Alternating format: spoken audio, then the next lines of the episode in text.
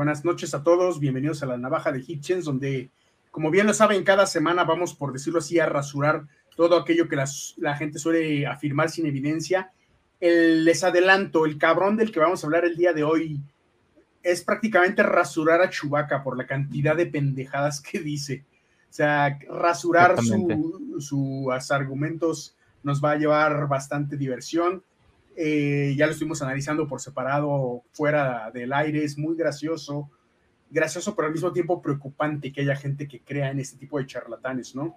Vamos a hablar un poco de la ciencia detrás de un sismo, de qué se sabe de la sismología, si se pueden o no predecir los sismos, cómo funcionan estas eh, mediciones que existen como la magnitud, profundidad e incluso el deslizamiento, la, aceleración en el deslizamiento en una zona sísmica y cómo hay personas que se aprovechan de un montón de charlatanerías, pseudociencias y supersticiones como el individuo del que vamos a hablar el día de hoy, que se hace llamar Alex Bachman, y que pues tuvo mucha fama en, México a raíz del sismo de 2017, que fue una, una repetición prácticamente de lo que sucedió en 1985.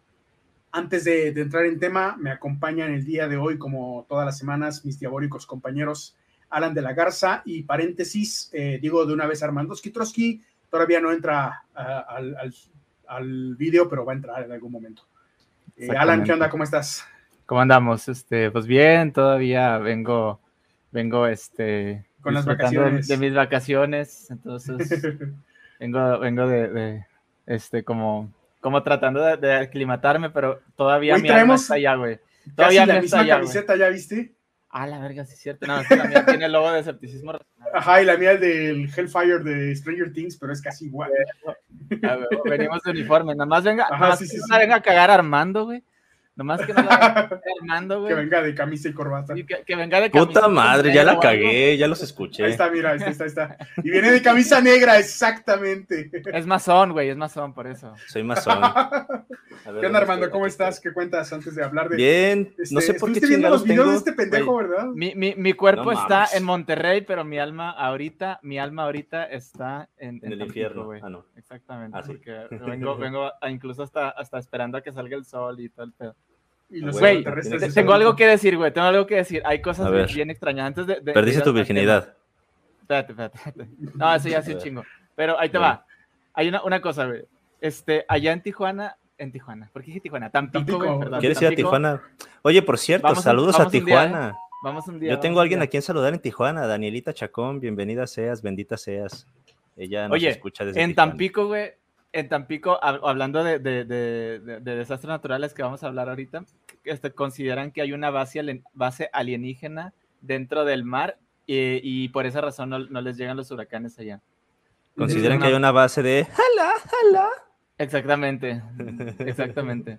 Y, segundo, y segundo, no sé qué tienen allá, pero están obsesionadísimos con Luis Miguel, Obsesionadísimos, pues es que, canta no, no, no, espérate, o sea, eh, ¿cómo chingados quieres que no se traumen? Espérate, podemos entender que, que a todo mundo le guste Luis Miguel, güey, pero literalmente y que todo el mundo quiere que le haga un hijo Luis Miguel. En los restaurantes, Luis Miguel en la radio. No, te creas, no puedo.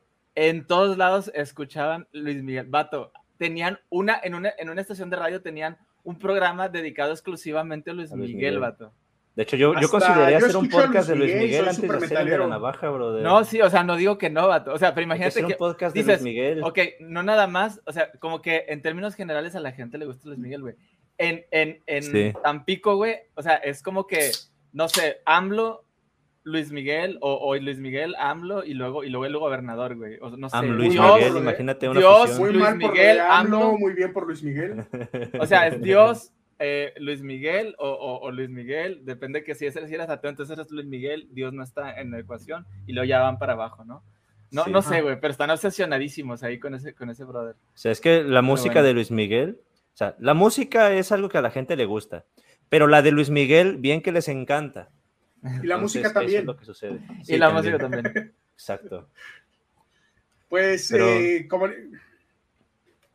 como les comentaba, eh, vamos a hablar el día de hoy de la ciencia que existe en la medición de terremotos, y esta ciencia se trata un poco más de la magnitud, la profundidad, eh, la aceleración, cosas así, y la pseudociencia que es enorme, enorme.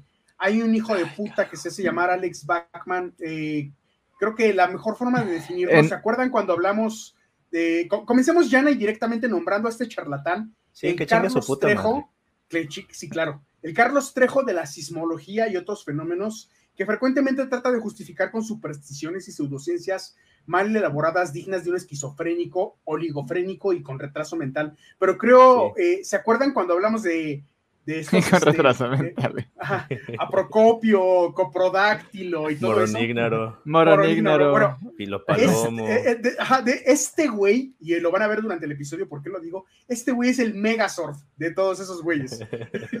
o sea, no todos los güeyes se junan así de a Procopio, Moronígnaro y demás. este güey, este güey es Megazord. Así, a, ese punto estamos. Es el Megazord de esos pendejos. El Pac Megazord, porque es Pac-Man. Sí, sí, sí. yo cuando me pasaste el nombre, yo no sabía quién chingados era ese pendejo. Pero ya, lo había escuchado antes. ya había, visto videos. Había visto videos, por ejemplo, del robot de Platón, donde hablaban de él, pero no lo mencionan y yo me pregunto, ¿por qué chingados tienen miedo de mencionar los nombres de esa escoria? Porque no es se el llama primero, Alex Bachman y es un pendejo, apúntenlo. Sí, es un pendejo, este. o sea, como preguntaste ahorita, ¿quién chingados es ese güey? Respuesta corta, un pendejo. Gracias por haber visto el episodio, eso es todo, y creo que no hay más que decir. no, este, Recuerden vamos a subirse a nuestro OnlyFans. ¿Por qué es un pendejo? Ok. Voy a eh, subir fotos de patitas en la playa. yo ya no diría que son dos caras de la misma moneda, sino son dos monedas completamente distintas. Primero que nada, en su autobiografía se lee que en 1994, dice él, y cito literalmente lo que él dice de sí mismo, porque es una autobiografía, que fue instruido ah, por, por monjes tibetanos en la habilidad de meditación trascendental. El mismo texto le describe como, escuchen, periodista investigador en seguridad nacional e internacional, geopolítica, globalización, nuevo orden mundial. Nuevo orden mundial contrainteligencia, eso sí se lo creo. o sea, es contrario a la inteligencia, Ciencias, ciencias genéricamente, o sea, no una ciencia, sino ciencias. Espiritualidad, o sea, el nivel de pendejez, filosofía y profecías, lo cual en su autobiografía se ha escrito con S, no con C, o sea, profecías, no profetías, profecías. Oye, qué bueno que mencionas eso, porque, por ejemplo, no sé si la gente estará familiarizada, sobre todo la gente que consume contenido de YouTube de salseo, pues sabe quién es Mau RG1. Estaba viendo un video que le hizo Mau RG1 a este cabrón. Yo no meto las manos por Mau RG1 ni por sus compas, yo no, yo no conozco quiénes chingados sean, pero... Yo tampoco. Vi los comentarios. La caja de comentarios estaba atascadísima de pendejos defendiendo a ese pendejo es como cuando critico a Armando Alducin y vienen los pendejos a defender al pendejo de Armando Exactamente. Cuando criticaste a Agustín Laje y vienen los pendejos a defender al pendejo de Agustín Laje.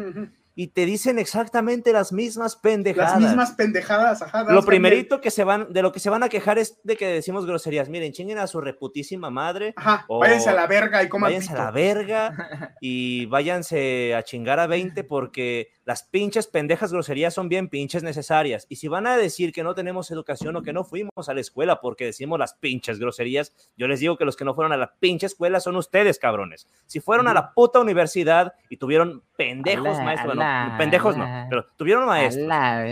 tuvieron maestros con doctorados y con. Tómate tu tecito de lechuga. Yo fui a Stanford. Y yo fui a Stanford y con todas las letras de Stanford les digo chinguen a su madre. Sí, sí, sí. lo que les digo, si ustedes fueron a la pinche escuela, no voy a decir pendejos maestros, de eso me retractaré. Algunos sí, otros no. Pero si tuvieron maestros con doctorados o con educación así cabrona y los escuchan hablar, no mames, son igual de léperos que nosotros. ¿De qué vergas se están admirando, culeros? Entonces, van a escuchar un chingo de groserías aquí y eso no le resta en ninguna manera validez a lo que estamos diciendo, en tanto lo que estemos diciendo se corresponda con la puta realidad. Entonces, se aguantan y se tragan nuestras pendejas groserías. Y tragan esas groserías con limón, con sal y sin prepucio. Amén. Ok, ok, continuando con este Stuart Minkus de YouTube. Stuart, Minkus, para quien, Stuart Minkus, para quien haya visto aprendiendo a vivir al güey ese de lentes. la diferencia es que este es de otra. es de otra dimensión, porque Stuart Minkus era inteligente y Alex Bachman es súper pendejo. pero es presentado por el mundillo de la superstición y la pseudociencia barata de diarios, eh, como el que voy a citar a continuación, que se llama Foros Perú, como si realmente fuera alguien que, vale la pena o alguien importante. Recoge la siguiente descripción. Les aviso de una vez, no es necesario contener la risa, ríanse todo lo que sea necesario, porque esta es la descripción que hace este diario llamado Foros Perú, y, muchos diarios que promueven este tipo de pseudo charlatanes, o sea, ni a charlatanes. No, no, son pseudo charlatanes porque entonces estarías diciendo que son gente que no es charlatán. O sea, que son más pendejos que un charlatán, por eso. ah, bueno. ok, voy, voy, a leer literalmente lo que dice Foros Perú. Lo llaman, el título es El hombre del 11 11 11. Alexander Enrique ah. Villagrán, sí, como Kiko se llama. Alexander Enrique Villagrán Bachman mejor conocido como Alexander Bachman, como Bachman. Según ellos, es profesor de idiomas con 20 años de experiencia, creador de metodologías para la enseñanza del idioma inglés. Ha sido docente desde nivel básico hasta universidad. Spoiler alert, no hay ninguna evidencia que sustente esto. Pero bueno, vamos a continuar leyendo lo que dice este foro en Perú. Se van a cagar de risa porque ya, ya, sé que sí, qué párrafo sí, ya me estoy riendo. Vivió su infancia tanto en el sur de Estados Unidos y Suecia, o sea, no, no, está tan, tan mal redactado que no dice vivió su infancia tanto en el sur de Estados Unidos como en Suecia. No, dice, y cito, vivió su infancia tanto en el sur de Estados Unidos y Suecia. Punto y aparte. Así de mal está redactado, pero bueno. Oye, si este pendejo o quien esté a cargo de sus pendejadas no sabe pinches escribir, ¿cómo chingados vienen después a decir? Ah, porque lo que les decía, lo mismo que dicen los pendejos seguidores de Agustín Laje y los pendejos seguidores de Armando Alducin son lo que dicen los pendejos seguidores de este pendejo. Es que te falta conocer muchísimo para estar al nivel de la altura de este gran académico. A ver, cabrón, no es un académico. Así como Armando Alducin no es científico, este Pac-Man no es geólogo. Y ni siquiera sabe escribir su puta biografía, o sea, pone profecías con ese, chinguen a su madre. si van a ponerse piquis con el tema académico, ok, lo acepto, pero empiecen por su pinche ídolo pendejo. Pendejos. ajá. Según, según esta pseudobiografía que él mismo escribió, aparte de ser considerado por las autoridades educativas de Estados Unidos como un niño prodigio, ingresó un programa especial del gobierno de Estados Unidos en el que demostró una habilidad nata para descifrar y quebrar códigos. Evidentemente la gramática no es un código que pudo descifrar, pero bueno. Oye, según esto, Quiero, quiero poner un comentario. Pinche léxico, saludos. Sí, Sí, sí, Según esto, quebró y pasó el examen de admisión de Mensa, que es una organización de genios matemáticos, sobre todo, ¿no? Aunque le queda lo de Mensa por otra cosa. Le queda lo de Mensa por, eh, porque es este, en español mexicano es sinónimo de pendeja. Entonces le queda por eso, ¿no? O como dijeron en España, gilipollas. Gilipollas, como dijeron en, Argentina, boludo. en, Asturias se usa más subnormal, creo, hasta donde recuerdo. Subnormal. Subnormal, gilipollas, boludo, pelotudo, estúpido, pendejo, baboso. A Procopio. Y más cosas. A Procopio, como decimos nosotros más elegantemente. Pero, supuestamente él, una vez que aprobó este examen y que lo hizo con grandes eh, calificaciones, decidió no formar parte de Mensa a su vez, según él, obtuvo un resultado, y esto es irrisorio completamente, de coeficiente intelectual de 155, lo cual, según él, lo cataloga dentro del 2% de la población mundial en materia de inteligencia.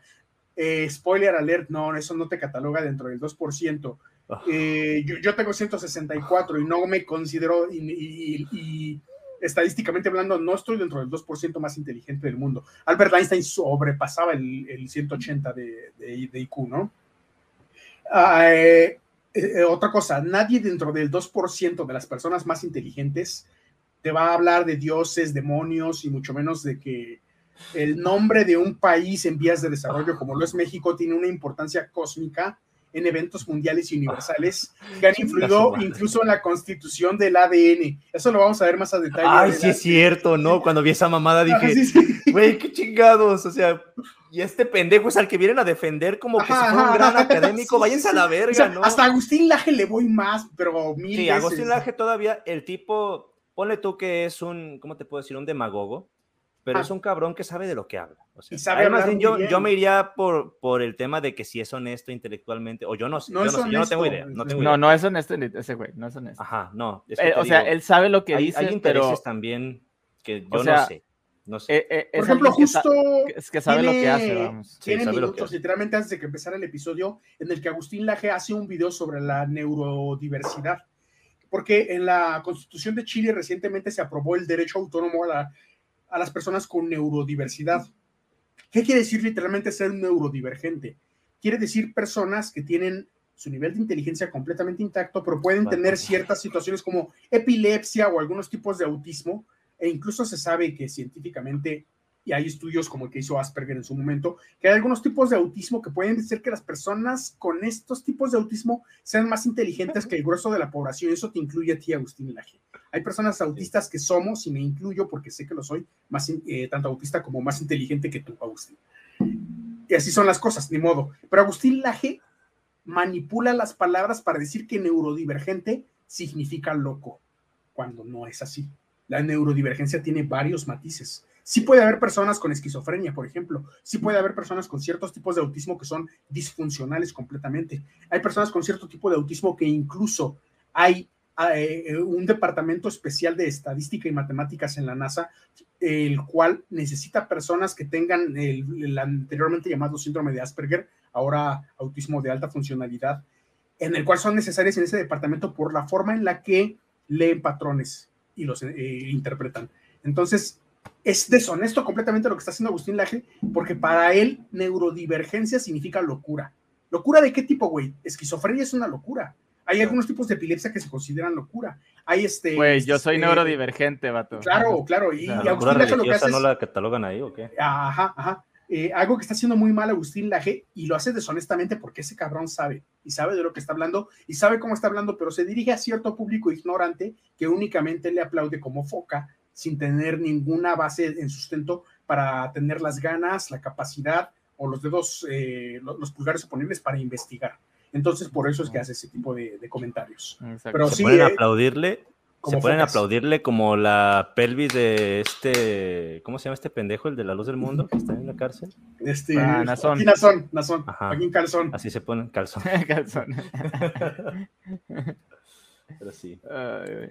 Bueno, Bueno, eh, ¿quién es realmente Alex Bachman? Es algo que, que queremos tocar el tema. Y vacunas también. Claro, claro, claro, claro, pero ese es O sea, spoiler. Es como toda la pinche mochilita, ¿sabes? Por O eso sea, digo que es el, el, el Megazord de todas las pendejadas Sí. de Aprocopio, Prodaxilo. Sí. Oye, oye. Güey es Megazord. Ri, Ri padre dice, Ricardo Ponce es tan pequeño que no se ve ni en ese punk de Megazord Backman, dice. También seguramente Alex Bachman tiene el pito chico y el cerebro también muy chico, güey. pero, pero van más o menos por la misma línea. Y voy a explicar por qué tengo una relación con Ricardo Ponce que escribí en el guion para el episodio y luego les voy a compartir el guion. Está en mi, en mi blog de Quinto Jinete, tanto en Medium como en, como en WordPress. Ahí lo pueden leer todo el guion de, que utilizamos para este episodio. Pero bueno, Sí. ¿quién es? Es eh, Bachman, no es Bachman. el no es el Ah, ejemplo sí, vivo de, de Dunning Kruger. Yo creo que este güey ya tiene un síndrome que se le podría llamar el síndrome de Bachman, algo ya directamente ligado a él, pero, pero mientras no lo podemos, eh, digamos, definir con papers y que Allá. algún psiquiatra nos lo avale, por lo pronto diremos que es un ejemplo vivo del Dunning Kruger. Eh, eh, lo cual, quienes no lo sepan, lo, lo digo rápidamente, es un sesgo cognitivo en el que los individuos con escasa habilidad de intelecto o conocimientos sufren de un efecto de superioridad ilusorio, considerándose más inteligentes que otras personas más preparadas. Eh, obviamente eso es incorrecto, ¿no? Además de mostrar signos evidentes y, y van a ver por qué de alguna otra enfermedad mental, probablemente esquizofrenia. Sí. Este güey está cabrón, está, está cabrón. La, la, a la cosa es que del Dunning Kruger se puede salir, se puede Sí, salir. sí, sí. Llega Sí, un sí, sí. punto, o sea, hay una escala en donde tú eres, estás en, Ajá. o sea, vamos a suponer que eres, que, que Sí, empiezas a estudiar de- un tema, descubres ciertas cosas que, que cualquier Empiezas persona a que tener un poquito de poco- competencia, pero Ajá, la magnifica. Ajá, ajá. Descubres algunas cosas que cualquiera que, que le guste la lectura o investigar, pues sabe ya de antemano. Esta persona cree que ya le descubrió la quinta pata al gato y, y ya dice, ah, todos son los pendejos menos yo. Y hay gente que se queda ahí, pues este güey Sí. es uno de esos, ¿no?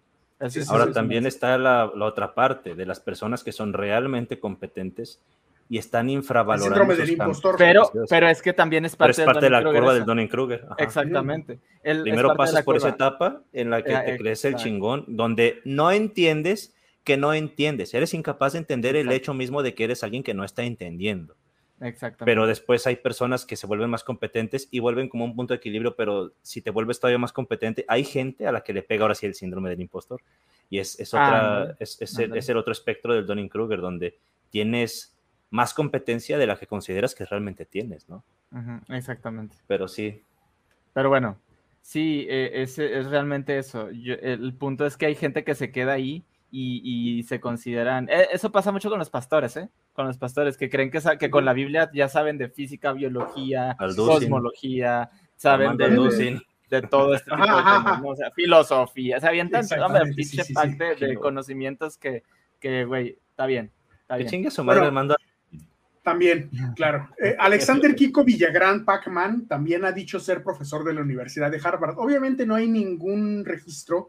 Ustedes pueden entrar a la Universidad de Harvard y a Careers y en Careers ver los maestros que, eh, que imparten los cursos y no hay ningún Alex Bachman entre los maestros. ¿no? Oye, pero qué pinche trauma tienen con Harvard o con esas universidades. Ajá, además, es- es Como por- que sí. sí, sí, sí, sí.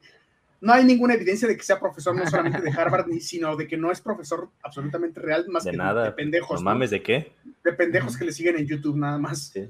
Tampoco hay ninguna evidencia de que haya trabajado en Harvard ni en ninguna otra universidad, porque creo que hay un sistema eficiente en las universidades para filtrar y contratar pendejos.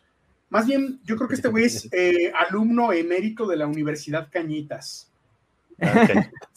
Güey, mames. güey, pero, pero ah, yo empiezo a dudar un poquito, yo empiezo a dudar un poquito de eso, porque si se fugan pendejos a dar clases, ya tenemos Sí, sí, a uno que, que se- Exactamente. Jonathan Murcia, mira, otro. Tampoco hay evidencia de que Filopalomo lo sea. Creo que ese es un buen punto hablarlo. Filopalomo, él dice que tiene un doctorado en una universidad de filosofía. No hay ninguna evidencia, jamás ha subido su, su certificado ni nada. O sea, realmente es algo que Yo recuerdo haber Creo que visto está dentro algo, del mismo, está dentro del mismo cuadrante que este cabrón en ese No, pero, caso. pero sí, sí tenemos en cuenta que como quiera se puede filtrar algún pendejo a dar clases. Ah, en claro, que sí, sí, sí, digo, sí. Aparte, nuevamente. de- sobre todo de filosofía, ¿no? Si Es- fuimos, pues donde sea, ¿eh? Porque te digo, hemos estado en la universidad, porque nosotros sí fuimos a la escuela. Y seguramente hemos tenido maestros de esos que dices, este pendejo, ¿cómo chingados está dando clases? Sí, sí, sí. Hay maestros incompetentes, entonces lo que dice Alan es un muy buen punto. A mí no me sorprendería que, que alguien así... Yo tuve varios, yo tuve varios maestros sí, así, sí, sí. pero bueno. Parte de lo que este cabrón eh, predica Bachman termina siendo eh, algo que se conoce como el efecto eh, Gene Dixon. Ah, El matemático de Temple University, John Sí. Allen Paulos, acuñó este término que explica cómo algunas pequeñas predicciones que pueden ser correctas son proclamadas a los cuatro vientos, mientras que otras que no son correctas obviamente se olvidan. ¿Qué quiero decir con esto? Este cabrón dice mil veces que va a temblar. Güey, imagínate, Le van a no temblar las piernas al puto. de un año que tiene 365 días, este cabrón te va a decir 200 veces que va a temblar en un año de 365 días. A lo mejor uno de esos 200 veces tiembla. ¿Por qué? Porque México es una puta zona sísmica. Porque eventualmente Bueno. va a temblar en un lugar donde hay placas tectónicas moviéndose todo el tiempo y se, va, y se van a sentir los temblores. Eso se le llama el efecto Gene Dixon. No quiere decir que güey le haya atinado absolutamente a nada. Si yo en algún momento te digo que Cristiano Ronaldo o Lionel Messi van a ganar un premio de fútbol, pues a huevo que evidentemente lo van a ganar porque son unas riatas haciendo lo que hacen, ¿no? Si digo que Tom. Brady va a ganar un Super Bowl, lo va a ganar porque es una puta riata haciendo lo que hace, no porque yo le haya atinado a ninguna especie de predicción mística ni absolutamente nada parecido, sino porque lo hago tantas veces y lo digo tantas veces que eventualmente va a pasar. Alguna le va a pegar. Es como, es como lo que hablábamos eh, del efecto Forer la vez pasada cuando Algo hablábamos de los putos sí, sí. horóscopos. O sea, yo sé que no es exactamente lo mismo, pero va más o menos por el mismo rumbo. Avientas una piedra a un pinche lago enorme, cabrón, ¿cómo no le esperas pegarlo? O sea, Ajá, ajá. pero aquí la cosa es que hay, de hecho, más bien también, ¿sabes con qué lo puedo relacionar? Con el, con el sesgo del superviviente. Más o Como las- O como, las profe- o como las Ajá. profecías de Jesucristo, güey. En los Sí, sí, sí, últimos sí, días se también, presentarán, se presentarán. Se levantará nación contra nación y reino contra reino. reino contra sí, reino. cabrón, como tiene pasando desde que el ser humano es el pinche ser humano. existe, no mames. ajá, sí, sí, sí. Los hijos contra sus padres y que habrá, habrá pestes Ajá. y habrá, habrá desastres naturales. Vete a la verga, güey, Sí. todo el tiempo ahí. La- eso, no el agua va a mojar y. Exactamente. Oye, el Real Madrid va a ganar otra Champions. Pues sí, en algún momento va a pasar, ¿no? Eh, por ejemplo, este cabrón en su mierdero de programa que tiene en YouTube dijo que el 11 de marzo de 2022, y le puso fecha exacta, habría un gran terremoto en México producto de alineaciones planetarias. Terremoto que obviamente nunca sucedió, ¿no? Esto de las alineaciones planetarias raya en la pseudociencia y en la superstición y más adelante voy a abordar por qué es que creen en esto algunas personas. Ay, no. Otra cosa que a mí me... Se me hace tan increíble que diciendo esa estupidez haya gente que venga a defenderlo como si fuera el gran genio, como si de verdad tuviera fundamentos. O sea. Este pedazo de cabrón se regodea en haber predicho el sismo de 2017. Obviamente bajo este efecto, ¿no? De que diario digo que va a temblar y eventualmente va a temblar. Lejos y la gente, la gente que es fácilmente impresionable es la que se la traga. Claro, ah, completita. completita, con prepucio y todo. A mí lo que me molesta es que lejos de mostrar empatía, compasión o alarma por la destrucción y por las víctimas, se pone a jugar como pendejo frente a la cámara con un muñeco de peluche y autofelándose por supuestamente haber redicho el sismo. Y ahora este es el Walter Mercado de los sismos. Algo así, exactamente. Es un pseudo periodista, pseudo investigador que cree que se pueden predecir los terremotos analizando la actividad solar y otros fenómenos astronómicos como la alineación de planetas. Respecto a la actividad solar, allí eh, hay trabajos que se han hecho, trabajos científicos de verdad, que dicen que hay ciertas relaciones entre desprendimiento de protones en la, en la actividad solar que pueden llegar a tener que ver estadísticamente con terremotos, pero ni se ha comprobado ni se ha analizado toda la estadística completa. Este güey más bien el problema que tiene es que pretende hacer ver como si el sol fuera una entidad consciente y que el sol dice, voy a lanzar una llamarada y va a temblar a huevo que va a temblar y a huevo en México porque pinche país importante del mundo. Ajá. No mames. Y otra cosa que tiene es que este cabrón cree que refutación y crítica son sinónimos de, difamación. Todo el tiempo se trata ah, de ocultar diciendo que lo están difamando, cuando lo único que se está haciendo es refutar desde la ciencia su pendejez. Pero como decías, es, es un antivacunas. Además, eh, es algo que también nos puso Joruli para los comentarios. Eh, o sea, imagínate ya el nivel de persona que estamos hablando. El 23 de septiembre de 2016 publicó un video en el que menciona que su hijo fue perjudicado por la vacuna del sarampión lo que lo convirtió a raíz de eso en un activista antivacunas, obviamente. Me imagino que, claro, el 2% de la población. Ajá, sí, sí, sí. El 2% de la población más inteligente, como él presume ser, tiene que ser antivacunas, seguramente, y utiliza además la experiencia anecdótica como si fuera evidencia. Además, eh, y esto es algo lógico, ni siquiera hay que, que apelar. sacan sus noticias de, grupos de grupos de, de, Facebook. Ah, sí, sí. Creo que es más fácil que su hijo. Creo que es más fácil que su hijo tenga problemas de cualquier tipo por los genes pendejos que este güey heredó que por una vacuna. si, su hijo se volvió pendejo o lo que sea, fue por sus genes que le heredó, no fue por la vacuna. O porque lo educó igual de, o sea, de mal que él está educado, güey, o sea. Cualquiera de esas dos opciones, pero sí.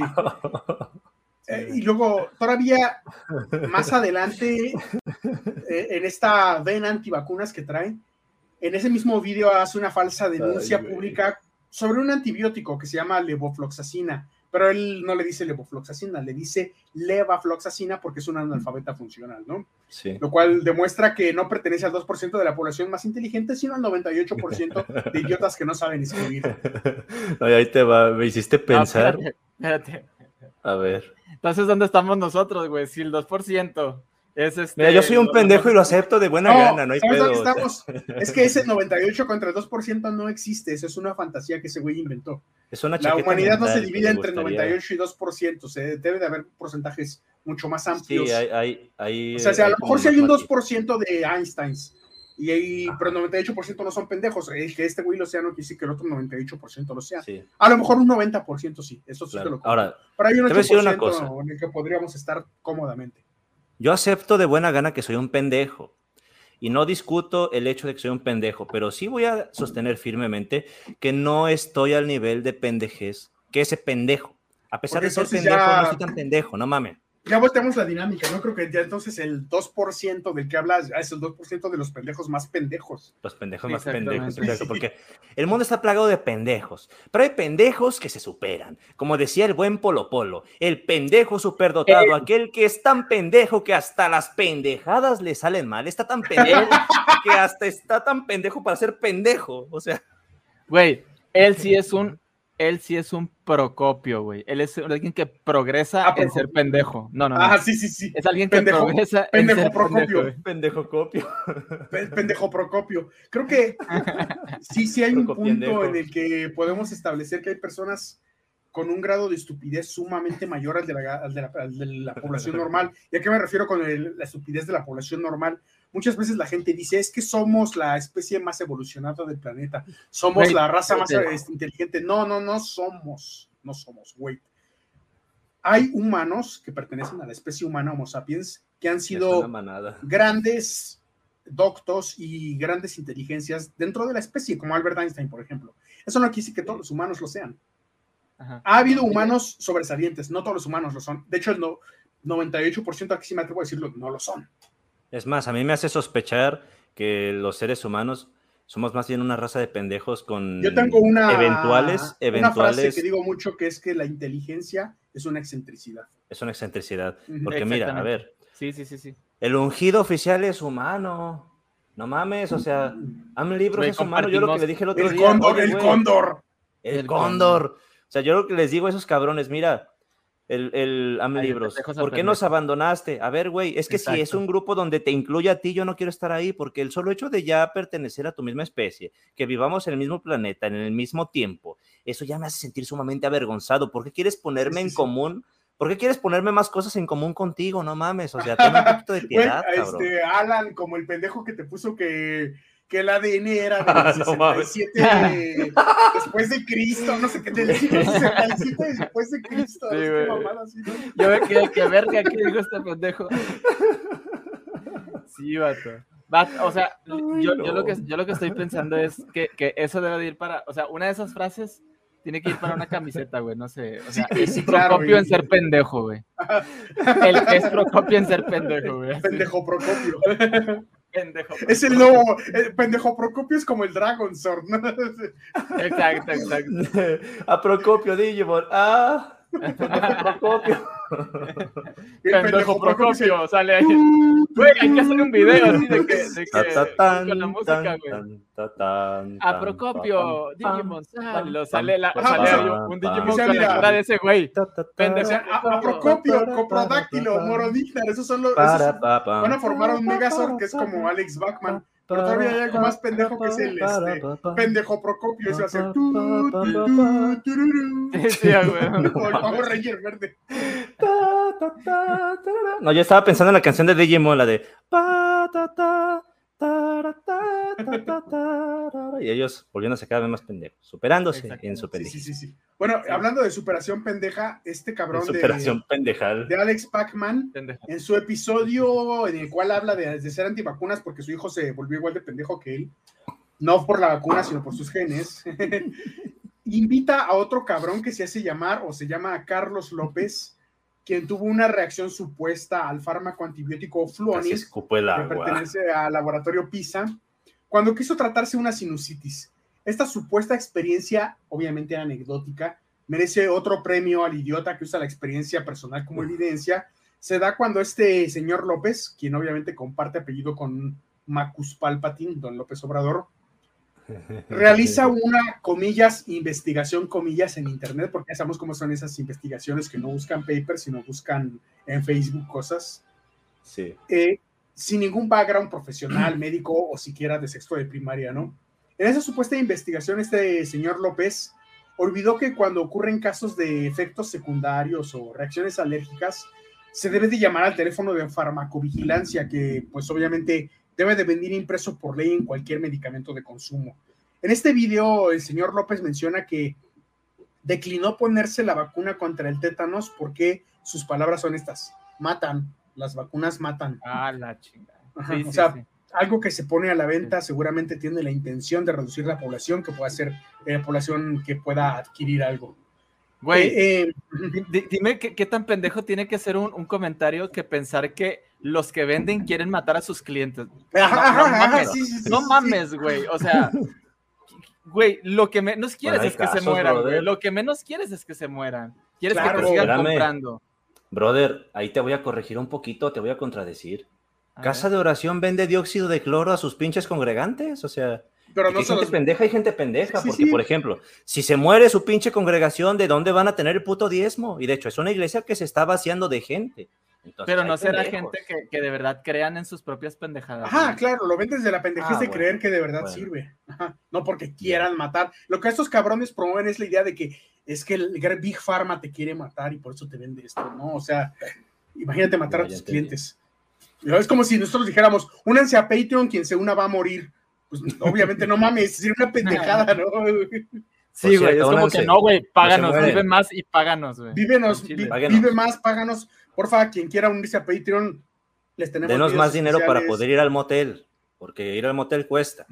Pero sí. Denos más dinero para esta cosa en particular porque queremos hacer un episodio en vivo en la Ciudad de México, que venga Alan, que venga ah, Armando, que haya público en vivo, vamos a regalar camisetas, vamos a tocar algunas canciones en, el escenario, vamos a hablar de algún tema en particular, entonces tenemos ese sueño de hacer ese episodio en vivo. Herejes ya hizo uno, va a, ser otro, queremos hacer un episodio así, pero un poco distinto. O sea, no nada más vamos a tener el podcast, vamos a tocar música en vivo, vamos a regalar camisetas, vamos a echarnos unos tragos con ustedes. Vamos a tener un show swinger. Ah, no. Quien venga al episodio va a tener la oportunidad de sentarse en nuestra mesa, tomarse una cerveza con nosotros, platicar de las piernas, cosas. y, obviamente también están invitados nuestros amigos del medio, ¿no? Vamos a invitar a que, quieran venir es otra cosa, ¿no? Pero que los vamos a invitar, los vamos a invitar. Beto Skeptic, este, eh, a, Rolando, What About a Esquizo, a los herejes que están en México. Sí, sí, sí. Si ellos quieren venir a. A, Tiliches, brother. Raúl me dijo que. Raúl de mis Tiliches teológicos a mí me dijo que cuando vayamos a la Ciudad de México le hablemos. Lo invitamos, claro. Ah, a, las brujas blasfemas, a este, los, los herejes. Uh, yo le voy a mandar la invitación a estas leyendas legendarias. Si quieren venir, es otra cosa, pero. Pues que vengan, ¿no? hecho... ah, claro, a Carlos Vallarta. A, a esquizofrenia, a esquizofrenia. Esquizofrenia. Sí, ya lo mencionamos. Entonces, ah, este, esa es la idea, ¿no? Únense a Patreon. Mucha banda. Podamos hacer ese, ese, ese, este Hell and Heaven, pero de los podcasts. Amén. Exacto. Entonces, eh, repitiendo lo que hablamos de este cabrón de, obviamente este güey Carlos López, en vez de buscar a un profesional, va y busca a Carlos Bachman, que es, repito, el megazord de la estupidez. De hecho, cuando estabas comentándome, todas las pendejas que si este güey yo solamente pensaba en Eres una vergüenza para la naturaleza. Este güey reúne todo, reúne lo mejor, que a la vez es lo peor, de Jodorowsky, Maussan, Trejo, Ponce y todos estos idiotas. En la descripción del vídeo, dado que habla de la toxicidad del antibiótico, Bachman además hace promoción de mercadeo a un producto milagro, y ya saben por dónde voy con esto de los productos milagros, que se llama Desintox que ayuda, según esto, a combatir los efectos de los metales pesados dejados. Y escuchen por qué son estos metales pesados dejados para que vean el nivel de ah. Por las estelas químicas de los aviones. Así lo vende en la página web del producto. Ah. Y además el otro güey que, que, invita a Carlos López, curiosamente hace una promoción de plata coloidal que se maneja mercadológicamente en la página de Alex Bachman. Ah, y que además dice que esta plata es antiviral, antibacterial y antimicótico. No sé por qué no se ha puesto gotas en el cerebro para que se le quiten los hongos que debe tener ahí. Oye, como el pendejo este que vendía los pinches tomates, ¿cuál, cuál era? Es que ah, Jaime Maussan, Jaime Maussan era así. Maussan, brother. Es que hemos hablado de tantos pendejos que ya de repente se me confunden. Pero tenemos que hacer una distinción clara de pendejos. La clasificación de pendejos, el pendejómetro, pero aparte sería como no sé, la pendejografía. Vamos a desarrollar esta, esta gran... La supuesta medicina que le hizo daño a este pendejo que se llama López es, una fluoroquinolana, quinolona, fluoroquinolona. Es la familia de antibióticos a la que pertenece la levofloxacina. Él eh, extrajo la información de la cual supuestamente esta medicina es peligrosa de una página de un naturópata. Ojo aquí, aléjense cuando lean o escuchen que alguien es naturópata, homeópata o cualquier tipo de esas eh, fraudes, ¿no? Que se llamar eh, el doctor Joseph Mercola. Es un charlatán, eh, osteópata y empresario web, sobre todo empresario web, que comercializa una gran variedad de suplementos dietéticos polémicos y que hasta han tenido acusaciones de la FDA y dispositivos médicos a través de su sitio web que es mercola.com él critica muchos aspectos de la práctica médica estándar como la vacunación, o sea, es un antivacunas el pendejo. Y lo que él ve como el uso excesivo de medicamentos recetados, el uso de la cirugía también lo critica para tratar enfermedades. En su sitio web este de mercola.com, él y sus colegas abogan por una serie de nociones de salud alternativas, obviamente no probadas, entre las cuales incluyen la homeopatía. Ya saben entonces a qué ah. nivel de persona estamos hablando. Obviamente es antivacunas, ¿no? Estamos hablando de un pendejo de los, dentro de los No podemos esperar mucha, mucha inteligencia. Nada más lo único, lo único donde vi que no cayó fue en la pinche tierra plana, porque me puse a escuchar sus predicaciones donde habla de los dones espirituales y de Porque además va, a predicaciones este, cristianas, el hijo de puta, ¿verdad? predicador, no mames. sí, sí, sí, sí. Pues Pero ahí, ahí se agarra diciendo, no, es que hay cristianos que han caído en el engaño de la tierra plana. Digo, bueno, cabrón, en algo tenías que darle, güey. En algo tenías que. Por estadística. Ajá. Exacto. Pero, vato, todo lo demás traía el pinche pack, la mochilita completa. Claro, claro, claro.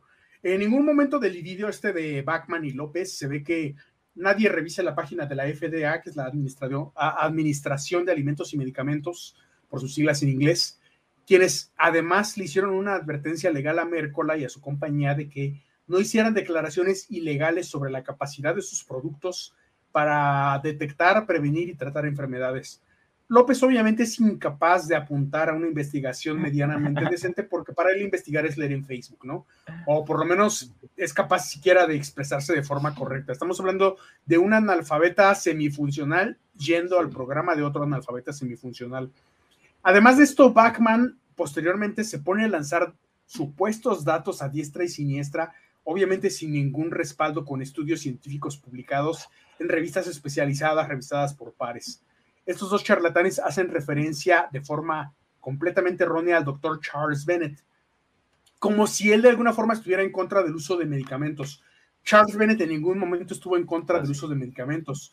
Lo que hace Charles Bennett como hematólogo y oncólogo que es, se centra en la prevención de eventos adversos de algunas medicinas y en la mejora de la seguridad de los medicamentos, eh, pero en ningún momento de su prohibición. Más o menos de lo que él habla y en su equipo de, en el Centro de Seguridad y Eficacia de la Medicación, se trata de estudiar las maneras de hacer que la información sobre los fármacos sea más amigable para el consumidor y de crear nuevas herramientas de capacitación para los proveedores de atención médica. O sea, para, para que la gente no se medique a lo pendejo. Pero estos güeyes lo tratan de utilizar como herramienta para decir que las medicinas son malas, cuando en ningún momento Bennett habla de eso. Obviamente, todo su vídeo cae en el sesgo de confirmación y en la falacia de datos insuficientes. En ningún momento puede ser tomada en serio la información que muestra. Hay una parte incluso súper estúpida en la que afirma que Hillary Clinton iba a morir. ¿En qué se basa? Él menciona que recibió supuestamente, porque ya ven que este cabrón dice que trabaja en Harvard y mamadas así, que no son ciertas, pero dice que recibió un reporte apócrifo de una enfermera de Clinton, obviamente un reporte que no existe, de una enfermera que, eh, genérica de la cual ni siquiera puede citar el nombre, eh, en el cual dice que Hillary Clinton tenía un daño cerebral global irreversible por una encefalopatía asociada a sepsis. El verdadero que no se proyecte. El verdadero daño cerebral aquí lo tiene, Bachman y es producto de la misma enfermedad que tiene López Obrador que se llama coproencefalitis. Coproencefalitis, exactamente. o sea, tener o sea, que tienen en, común Pac-Man y, AMLO. Y, y AMLO, este, mucha gente, ¿no? Nazón Joaquín. Nazón Joaquín, claro, claro. Además. del ungido, porque hay dos, tres niños que siguen al ungido oficial. Hay que tener esa cosa para seguir a alguien así. Todavía se atreve a decir que Hillary Clinton probablemente murió y que tiene un doble y que utiliza este doble en cámara. Seguramente Bill Clinton se coge al doble todo el tiempo, ¿no? Así como se cogió Mónica Lewinsky. nunca, nunca este, este vídeo lo bajó de YouTube, a pesar de que Hillary Clinton sigue viva. Casualmente tal vez siga viva. Pero, pero es un androide, no, no sigue viva, es un androide. Es como de repente ha fallado la, la, la, sí, sí, sí. No, yo, yo, yo, pensaba que seguía viva porque quizá los antibióticos sí sirven, puede ser una posibilidad, ¿no? Tal vez. Y por eso está viva. Eh, otra cosa que tiene Alex Bachman que se le critica mucho es que denuncia. Batman. Batman. No, Batman, Batman es una verga. Batman, este güey no tiene nada de Batman. Eh, este cabrón denuncia el uso del. Es más como Cartman, ¿no? es pendejemean. para más fácil. Denuncia el uso del acesulfame potásico este güey afirma que debido a la, que la COFEPRIS y la FDA han autorizado el uso de la cesulfame en alimentos y bebidas, según él es porque, y cito, nos quieren matar. otra vez, repito, ¿no? Porque claro, matar clientes seguramente eleva los números de ventas. Claro, sí, güey. Se mata a la población para que ya no te paguen los putos impuestos. Declara que es un cancerígeno y que además es una molécula y no un compuesto cuando, spoiler, el compuesto tiene la fórmula C4H4KN o 4S. Pero bueno, este cabrón es un pendejo, ¿no? Sí. Además de esto, felicita a quienes lo siguen diciendo que sí están bien informados y dice que el Sismológico Nacional de la UNAM obviamente una institución que tiene las herramientas necesarias para la detección sismológica, que voy a explicar al final del episodio, él dice que son mentirosos y que alteran las magnitudes de los sismos y que tienen contradicciones en sus reportes. Yo no entiendo, yo no entiendo eh, esta gente que, por ejemplo, toman datos y, y, quieren citar gente y quieren citar instituciones y quieren citar tanta cosa cuando al mismo tiempo ellos están descalificando a otras personas o instituciones incluso. incluso. O sea, en, se me en esta época de este, cuando fue el terremoto de 2017, unos días después hubo un temblor de 2.2 grados con epicentro en la ciudad. Parece ser que tuvo que ver con una construcción que movió, que llegó a mover la tierra y que causó cierto, cierto sismo, ¿no? Por este cabrón, tal cual su, su cita es, son más sismos. Eso no te lo van a decir en el Sismológico Nacional. Lo están ocultando por razones que tal vez algún día conoceremos. 2.2 grados en Ciudad de México es sentido como fuerte. Son cosas que no checan. Evidentemente es porque este aprocopio de mierda es un aprocopio alfa, creo que así se le podría llamar. Desconoce en absoluto qué son la profundidad, magnitud e intensidad de un sismo, que es algo que voy a explicar al final del episodio. Y obviamente esta, la, profundidad, magnitud e intensidad son completamente relacionales, se relacionan entre sí, no va a afectar igual un temblor que se da a cierta profundidad en Oaxaca que uno que se da en Guerrero más arriba eh, que uno que tenga epicentro en Morelos, ¿no? La, la, capacidad de destrucción y de sentirse son muy diferentes y eso lo voy a explicar al final. Eh, dice también que las auroras boreales alertan sobre los sismos y cosas así, pero bueno, según este cabrón, llega al punto de decir que algunos humanos pueden detectar los sismos porque empiezan a percibir un ligero sonido antes de que tiemble, lo cual no tiene ninguna evidencia, solamente es, imaginación. Claro, claro, sí, sí, sí, sí.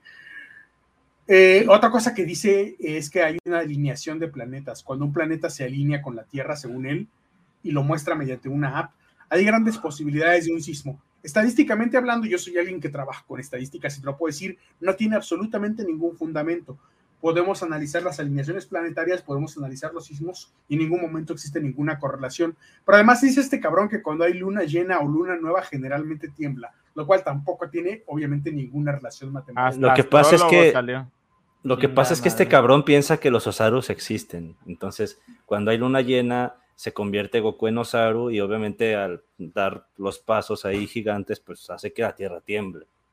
Eso, ah, eso podría tener sentido si no es de esa forma que lo explica, entonces yo no sé de qué manera podría hacer que tenga un poquito de lógica la pendejada que está diciendo ahí. Y, bueno, me voy a la mejor o peor parte, no sé desde qué punto de vista lo quieran ver. Eh, la parte de la que tanto, tanta promoción se dio a sí mismo, que es la del 11, 11, 11. Y esto sí es completamente digno de un esquizofrénico pendejo. Vamos a hablar cómo es como lo citan los diarios, eh, estos diarios este, pseudocientíficos y supersticiosos como el de Perú que citamos. ¿Qué es lo que dicen y qué es lo que en verdad sucede respecto al 11, 11, 11? Spoiler alert, 11, 11, 11 son secuencias de números que no tienen absolutamente ningún significado en la vida de la humanidad, en la historia de la humanidad, ni en absolutamente nada. Pero bueno, vamos a ver qué es lo que dicen de él y del 11, 11, 11. Lo voy a leer tal cual lo, cita este diario de Perú. En 2001, él empezó a ver el 1111 en secuencias y decidió tomar el reto de romper ese código. Por fin en 2005, o sea, cuatro años después, le puso él quebró, él quebró el código con, y cito, revelaciones increíbles, así tal cual lo dice, ¿no? Pacman comprobó que el 111111 es un código, escuchen esta, la, cantidad de mamadas, es un código maestro digital binario incrustado dentro de nuestro ADN por Satán.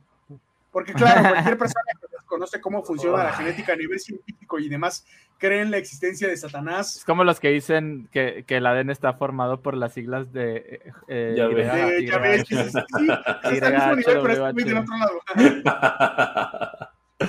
Oigan, este neta, este, la gente escucha estas pendejadas y no sospecha, o sea, no de verdad. Que está pendejo el güey. De verdad. Supuestamente dice que está dentro del 2% más inteligente de la población. Si eso fuera cierto, la humanidad jamás habría descubrido, descubierto ni la rueda ni, descubrido, sí.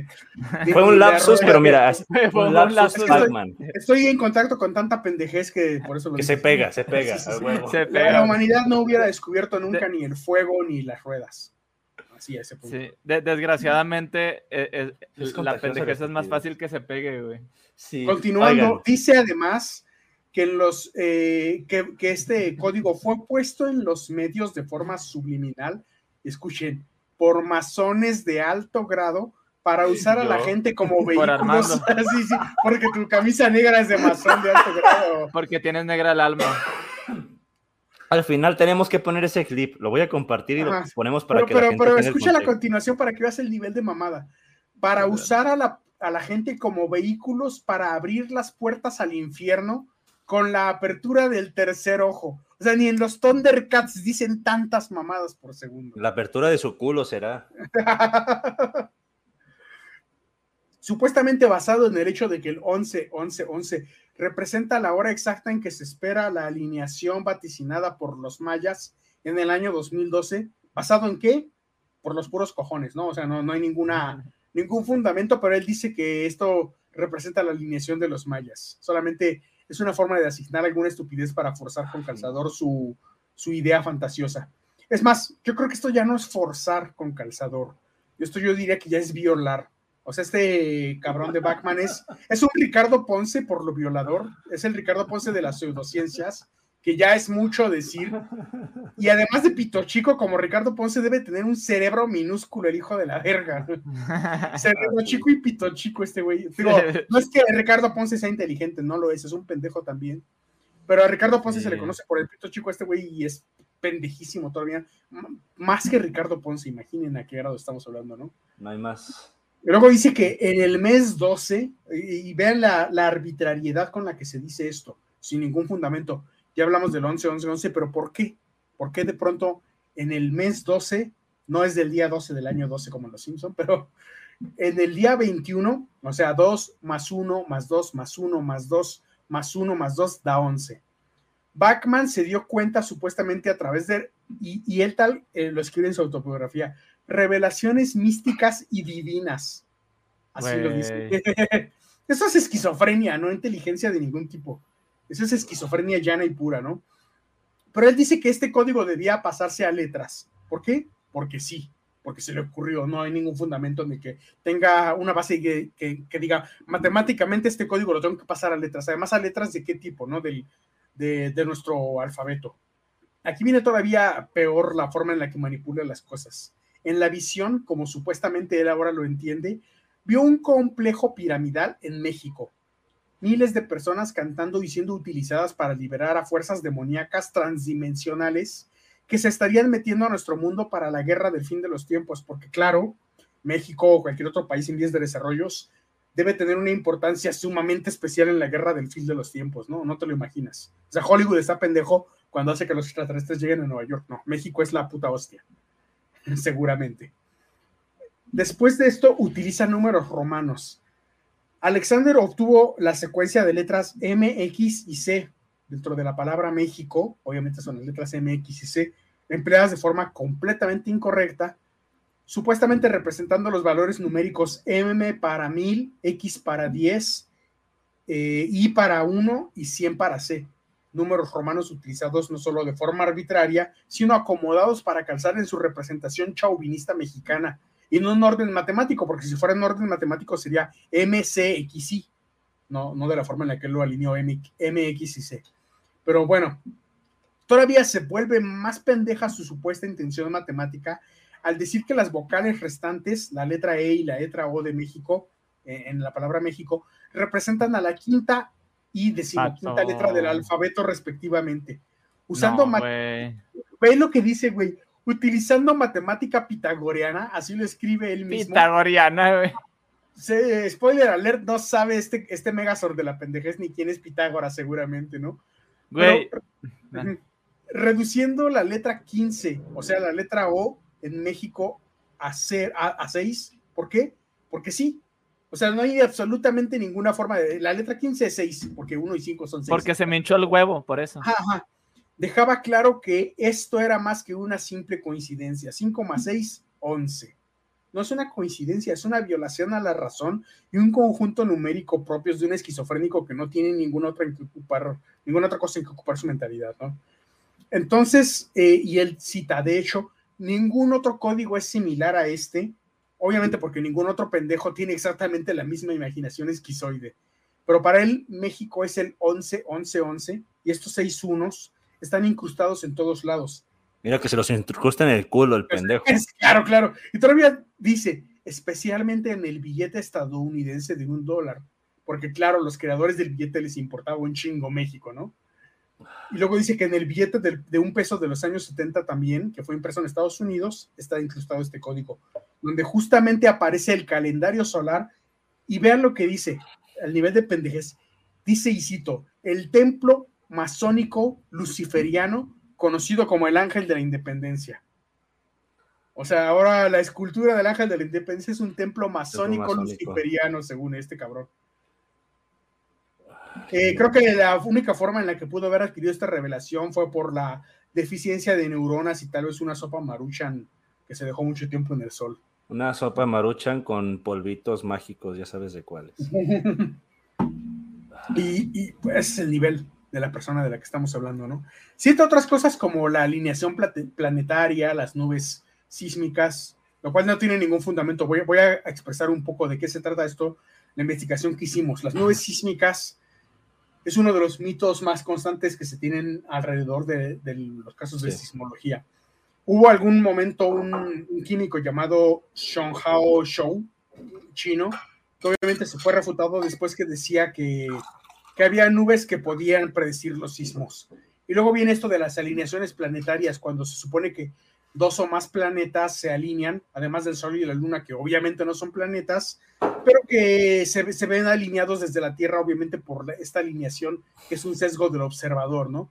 Sí. En realidad los planetas están tan distantes que sus fuerzas de marea en la Tierra son insignificantes. Las alineaciones planetarias pueden predecir según estos güeyes de antemano y, terremotos. otro pendejo. y no hacen otra cosa más que ser estéticamente agradables Pero repito, desde el punto de vista del observador, si yo estoy en la Tierra, lo voy a ver desde aquí como una alineación planetaria. No quiere decir que realmente sea una alineación planetaria. Brother, es que yo, yo descubrí que, o sea, la ciencia está mal, güey, todo. O sea, la ciencia, o, sea, cuando vas a la playa, güey, porque fui a la playa, güey, se ve, el horizonte se ve plano, güey. O sea, no, veo curvatura, güey. No, no veo la curvatura, güey. O sea, literalmente eh, eh, pero ves un montón de curvas, brother, en la playa, ¿cómo no? Ah, sí, pero no en la Tierra, güey. en el mar. Muchas personas creen que cuando los planetas se alinean, supuestamente tienen un efecto en la Tierra. La suposición es que obviamente su gravedad es enfocada y ampliada, aumentando sus fuerzas de marca, de, sus fuerzas de marea, y que esto puede llegar a provocar terremotos, lo cual causa una compresión de la gravedad y las mareas y demuestra que pues Obviamente esto no es así, ¿no? Se supone que las fuerzas de marea gravitacionales son las que desencadenan los terremotos. Ahora, viéndolo desde un punto de vista real, científico. Van a desencadenarme una embolia a mí, bro. La fuerza de marea relativa no tiene la capacidad de afectar de dicha manera a las placas tectónicas de la Tierra. El Sol tiene una unidad de fuerza de marea en la Tierra. La Luna tiene un poco más de dos veces el efecto del Sol por la cercanía, ¿no? Y obviamente muy diferente a otros planetas junto con todas eh, los planetas con otras sus lunas agregan eh, entre eh, las estadísticas uno de 5000 más, más o menos. O sea, si todos los planetas se alinearan perfectamente, su gravedad elevaría la marea del océano de lo, que conocemos como dos metros en un 25 de milímetro adicional. Vean la diferencia que puede causar. O sea, divides un, un milímetro en 25 y esa es la diferencia que puede causar esta gravedad. las fuerzas de marea son totalmente despreciables y no hacen ninguna diferencia a la Tierra, estén o no alineadas. Y esto lo conocemos gracias a algo científico de verdad, no como las pendejadas que dice este güey, que se le conoce como el derivado de Thomson, que se publicó en una refutación precisamente eh, a un libro que... Hay un libro que se llama eh, The Jupiter Effect de 1974, publicado por John Grievin y Stephen Plateman, donde se trata de probar la alineación planetaria como causa de terremotos. Pues este científico Thomson hace una refutación y se logra gracias a esto el derivado de Thomson, en el cual dice que esto no tiene ningún sentido. Luego, más adelante, citando fuentes de investigación, eh, hay un doctor en física espacial, nada más y nada menos que por el Imperial College de la Universidad de Londres, Reino Unido, y con un postdoctorado, o sea, no un doctorado, postdoctorado en el Jet Propulsion Laboratory de la NASA en Estados Unidos. Su nombre es Américo González Esparza, que es investigador del Instituto de Geofísica eh, actualmente en la UNAM y jefe del Servicio de Clima Espacial de México completo. Él nos cuenta que es completamente falso que la actividad solar, las nubes o cualquier otra de estas situaciones tenga algún impacto o pueda causar algún cambio en el clima, terremotos o erupciones volcánicas como han difundido todo este tipo de charlatanes. Respecto a la influencia de la actividad solar, si bien en algún momento se utilizó como pseudociencia y la pseudociencia lo trató mucho, creo que sí, hay que hacer una, división. Actualmente existen eh, estudios, incluso uno publicado por la revista Nature, donde se habla de que el aumento de protones en una descarga solar podría tener una correlación matemática en el número de algunos movimientos telúricos. Sin embargo, sigue en investigación a nivel de estadística y datos, lo cual no sustenta, sino incluso desmiente la imaginación de Bachman. Él en ningún momento habla de partículas o de protones o de inyecciones de forma científica. Él más bien habla de que como si el Sol fuera un ente inteligente capaz de provocar sismos a gusto y disgusto, exactamente. Como si fuera un dios al que se le ocurre crear terremotos y no terremotos. De hecho, me hiciste recordar a un pendejo de TikTok. Es que hoy estamos recordando uno muchos pendejos porque una cosa, de la misma familia. Una cosa, para que no se pierda la idea, no es una cosa. Me recuerda, al, has jugado Mario, el Mario, el Mario 3. Ah, de, sí, el Super Mario 3, el que, Simón, cuando el sol te quiere matar. El que te quiere perseguir así. Güey, eso me recordó, güey, no mames. Ay, no. Momento ¿No te acuerdas, Alan? Por ti es que tengo este pendejo en mi radar, porque digo, ya me había dejado comentarios, pero lo De nada, güey, de nada lo identifiqué por ti. El Dave UG, no sé qué chingados, el tetón, el que tiene una foto de sus tetas en TikTok, que siempre te deja comentarios bien estúpidos, pero pendejos como ellos solos, y un pendejo pseudocientífico Meyer y no sé qué otros, de que la inteligencia y unas ahí ecuaciones todas pendejas, y ya lo han desmentido un chingo de veces. Eh, Jacacho, he visto a Jess contestándole, a Toreto y no sé quién más, pero pero le han hecho el dulce amor un chingo de veces y el pendejo siempre va a dejar exactamente el mismo comentario pendejo. Como que le gusta que lo maltraten, güey. Le gusta, pero no, es que chinga a su madre, aparte de sus tetas bien feas, no mames. Pero ahí te va. El estúpido me dejó un comentario en un video que subí sobre la astrología. Porque también cree en la astrología el pendejo. Aparte de ser cristiano, es creyente de la astrología. Bueno, me dice eso de que la luna tiene efecto sobre la marea y que por eso es que los astros tienen efecto sobre nuestras vidas. Yo de, pendejo, vea que te trasplanten un puto cerebro, o sea, no tiene ningún puñetero sentido eso que estás diciendo. ¿Qué puta relación tiene lo de las mareas con que los astros y las, las constelaciones que están muchísimo más lejos que la pinche luna que la tenemos aquí orbitando alrededor de nosotros? Que decía Julián, o sea, si acaso tuvieran alguna influencia, la tendrían estando cerca por el tema de la gravedad y demás, pero pero, güey, no seas pendejo, está mucho más lejos. Eso de lo que estás hablando con las constelaciones, o sea. Y ahora es exactamente la misma mamada, la misma mamada, la de este güey, el, el Pac-Man. Y ahorita que escucho a Julián desmentir esas cosas, es que es exactamente la misma pendejada. La misma pendejada. Pero hay gente que, a diferencia de este tetón, hay gente que sí sigue a este güey, porque digo, hay pendejos que son igual de pendejos, pero que unos tienen seguidores y otros no. este cabrón sí tiene seguidores, el Pac-Man. Y seguramente tendremos en los comentarios una horda de pendejos diciéndonos que el sol sí tiene relación con los terremotos y que nosotros no tenemos la preparación suficiente para poder desmentir las cosas de este ilustre personaje llamado Pac-Man. Ojo, antes, antes de que digan, antes de que escriban eso, si están viendo el episodio, acuérdense que soy físico. Y Pac-Man no es científico. No, es geólogo. No hay ningún eh, documento que avale siquiera que terminó la primaria. No es académico el puto. Entonces, este, sí, eh, no. Eh, creo que para cerrar el episodio podemos hablar un poco de realmente cómo funciona lo que sabemos sobre los terremotos, qué sabemos de los terremotos, qué se puede predecir o no predecir. Y tiene un poco también de, de importancia mencionarlo, ¿no? Como tal una de las cosas básicas que podemos saber de la sismología desde la ciencia es que dependiendo de la profundidad del foco de liberación de energía de un terremoto, a lo cual se llama hipocentro, es que podemos clasificarlos en tres tipos. Los superficiales, que tienen un foco de 70 kilómetros de profundidad, intermedios, con una profundidad entre los 70 y hasta 300 kilómetros, y los profundos, que son de más de 300 kilómetros de profundidad. Algo que yo siempre he platicado con la gente respecto a los sismos es que antes de fijarte en la magnitud Richter, tienes que pensar qué tan profundo es, porque esto tiene muchísima importancia en cuanto va a afectar a las zonas aledañas, incluso a las ciudades a las que puede llegar. La profundidad creo que es una de las cosas que más importancia tiene y de las que menos se mencionan cuando se habla de terremotos. El hipocentro o foco es el punto donde se libera la energía en un terremoto. Eh, por su parte, el epicentro es el lugar de la superficie terrestre que se ubica exactamente sobre el hipocentro del terremoto. O sea, ¿a qué me refiero? Eh, epicentro Acapulco, Guerrero, por decir algo, hipocentro 70 kilómetros debajo de Acapulco. La profundidad es una de las cosas que más importancia tiene para saber qué tan desastroso va a ser un sismo.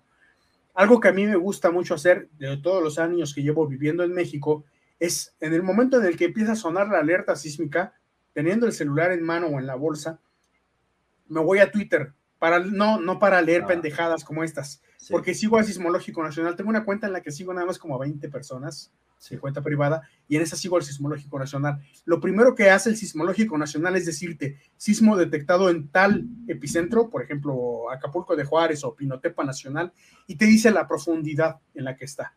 Con eso puedes más o menos determinar qué tan grave te va a caer. Si te dice que está a 300 kilómetros, a 125, a 200 y tanto, sabes que es muy profundo y que probablemente no se va ni siquiera a sentir, ¿no? Claro. Es, eh, es inversamente proporcional a Ricardo Ponce. Mientras más profundo, menos se siente.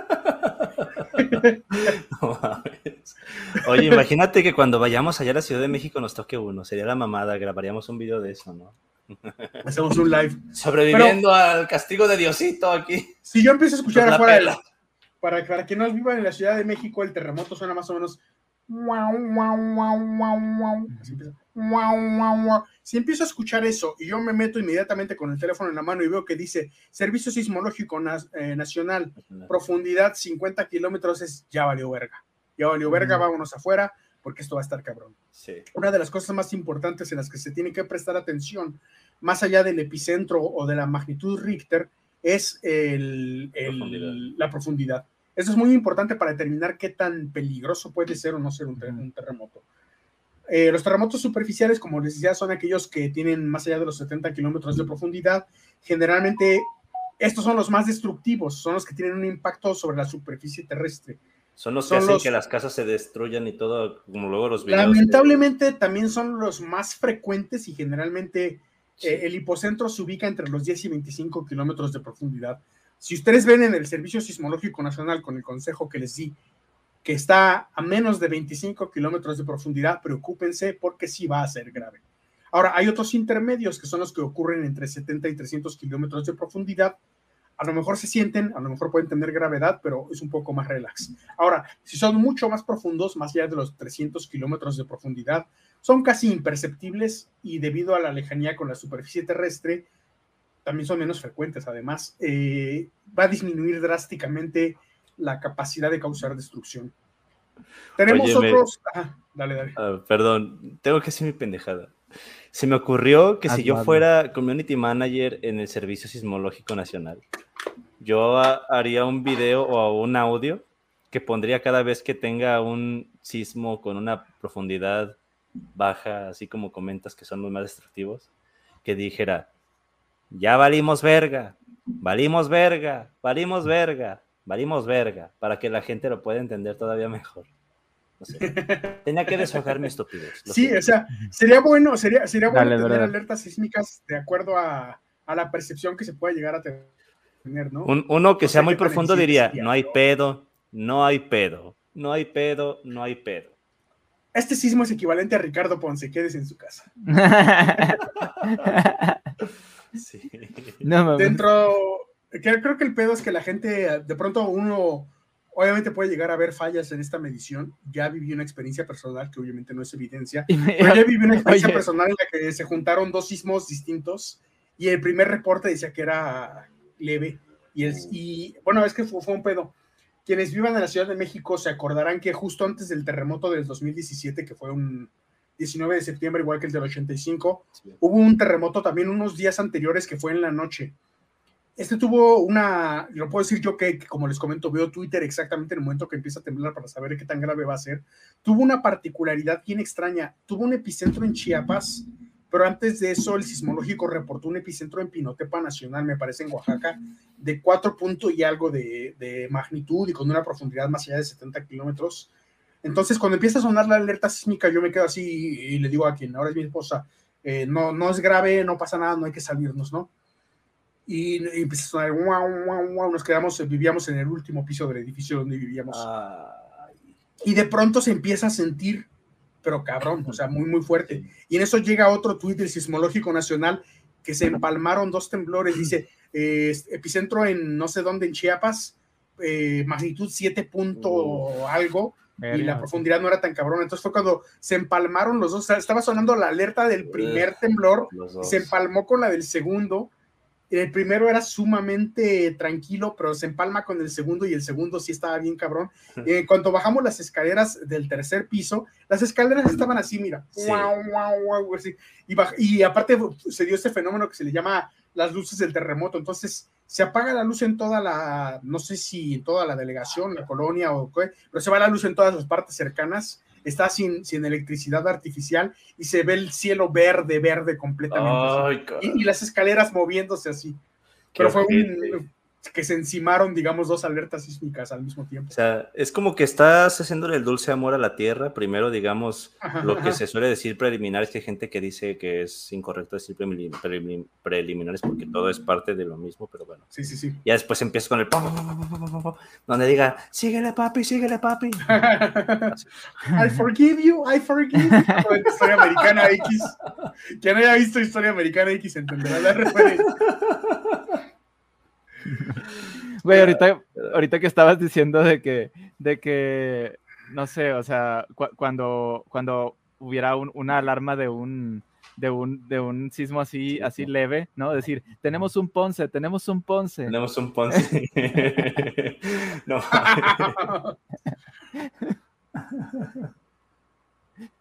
bueno, ya es todo. Mi mamada del día, güey. Continuando con el tema de la sismología desde el punto de vista científico, siempre existe cierta confusión propiciada obviamente por la prensa entre los términos magnitud e intensidad. Obviamente esta confusión surge debido a la relación que, entre, que hay entre cuánta energía se libera, entre cuánta energía se libera y qué tan fuerte va a ser los efectos que cause sobre, sobre la superficie. Es que mira, pensé en eso de magnitud y la intensidad, como de qué tan grande la tienes y qué tan, qué tan duro le das. Saludos al temblorcito Ricardo Ponce. temblorcito. No mames.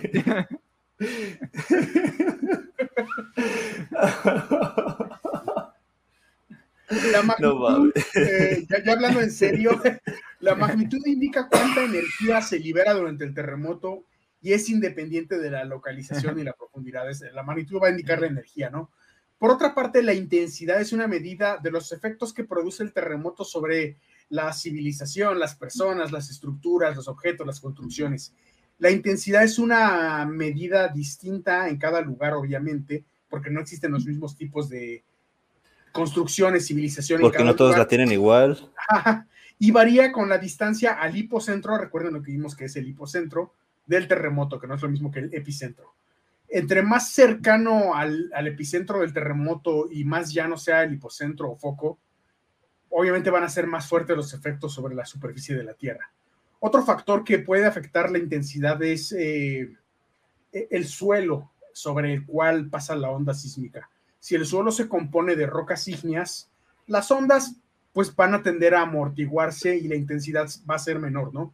Si, eh, si por otra parte el suelo es de rocas sedimentarias, agárrense porque las ondas se van a amplificar. Y es lo que pasa mucho en la Ciudad de México por las rocas sedimentarias la intensidad tiende a ser mayor.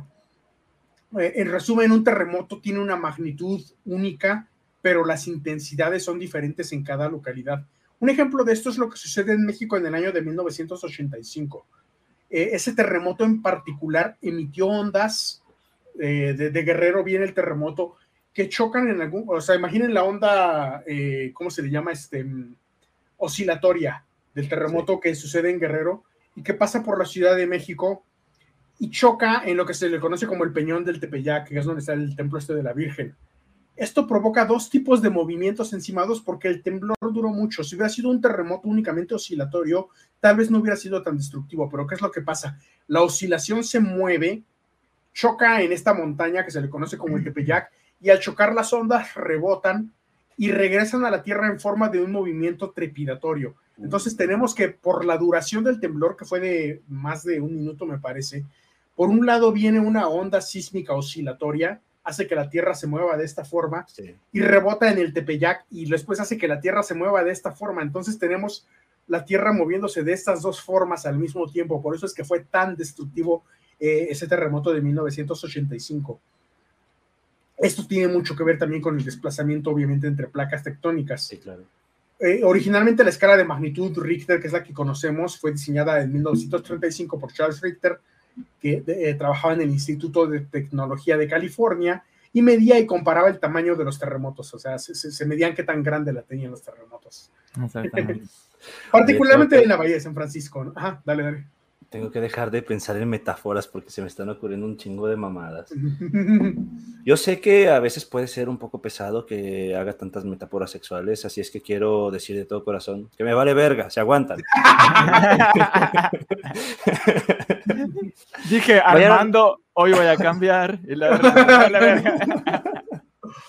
sí. Échenle la culpa a mi maestro Campoy o al maestro Valdivia también.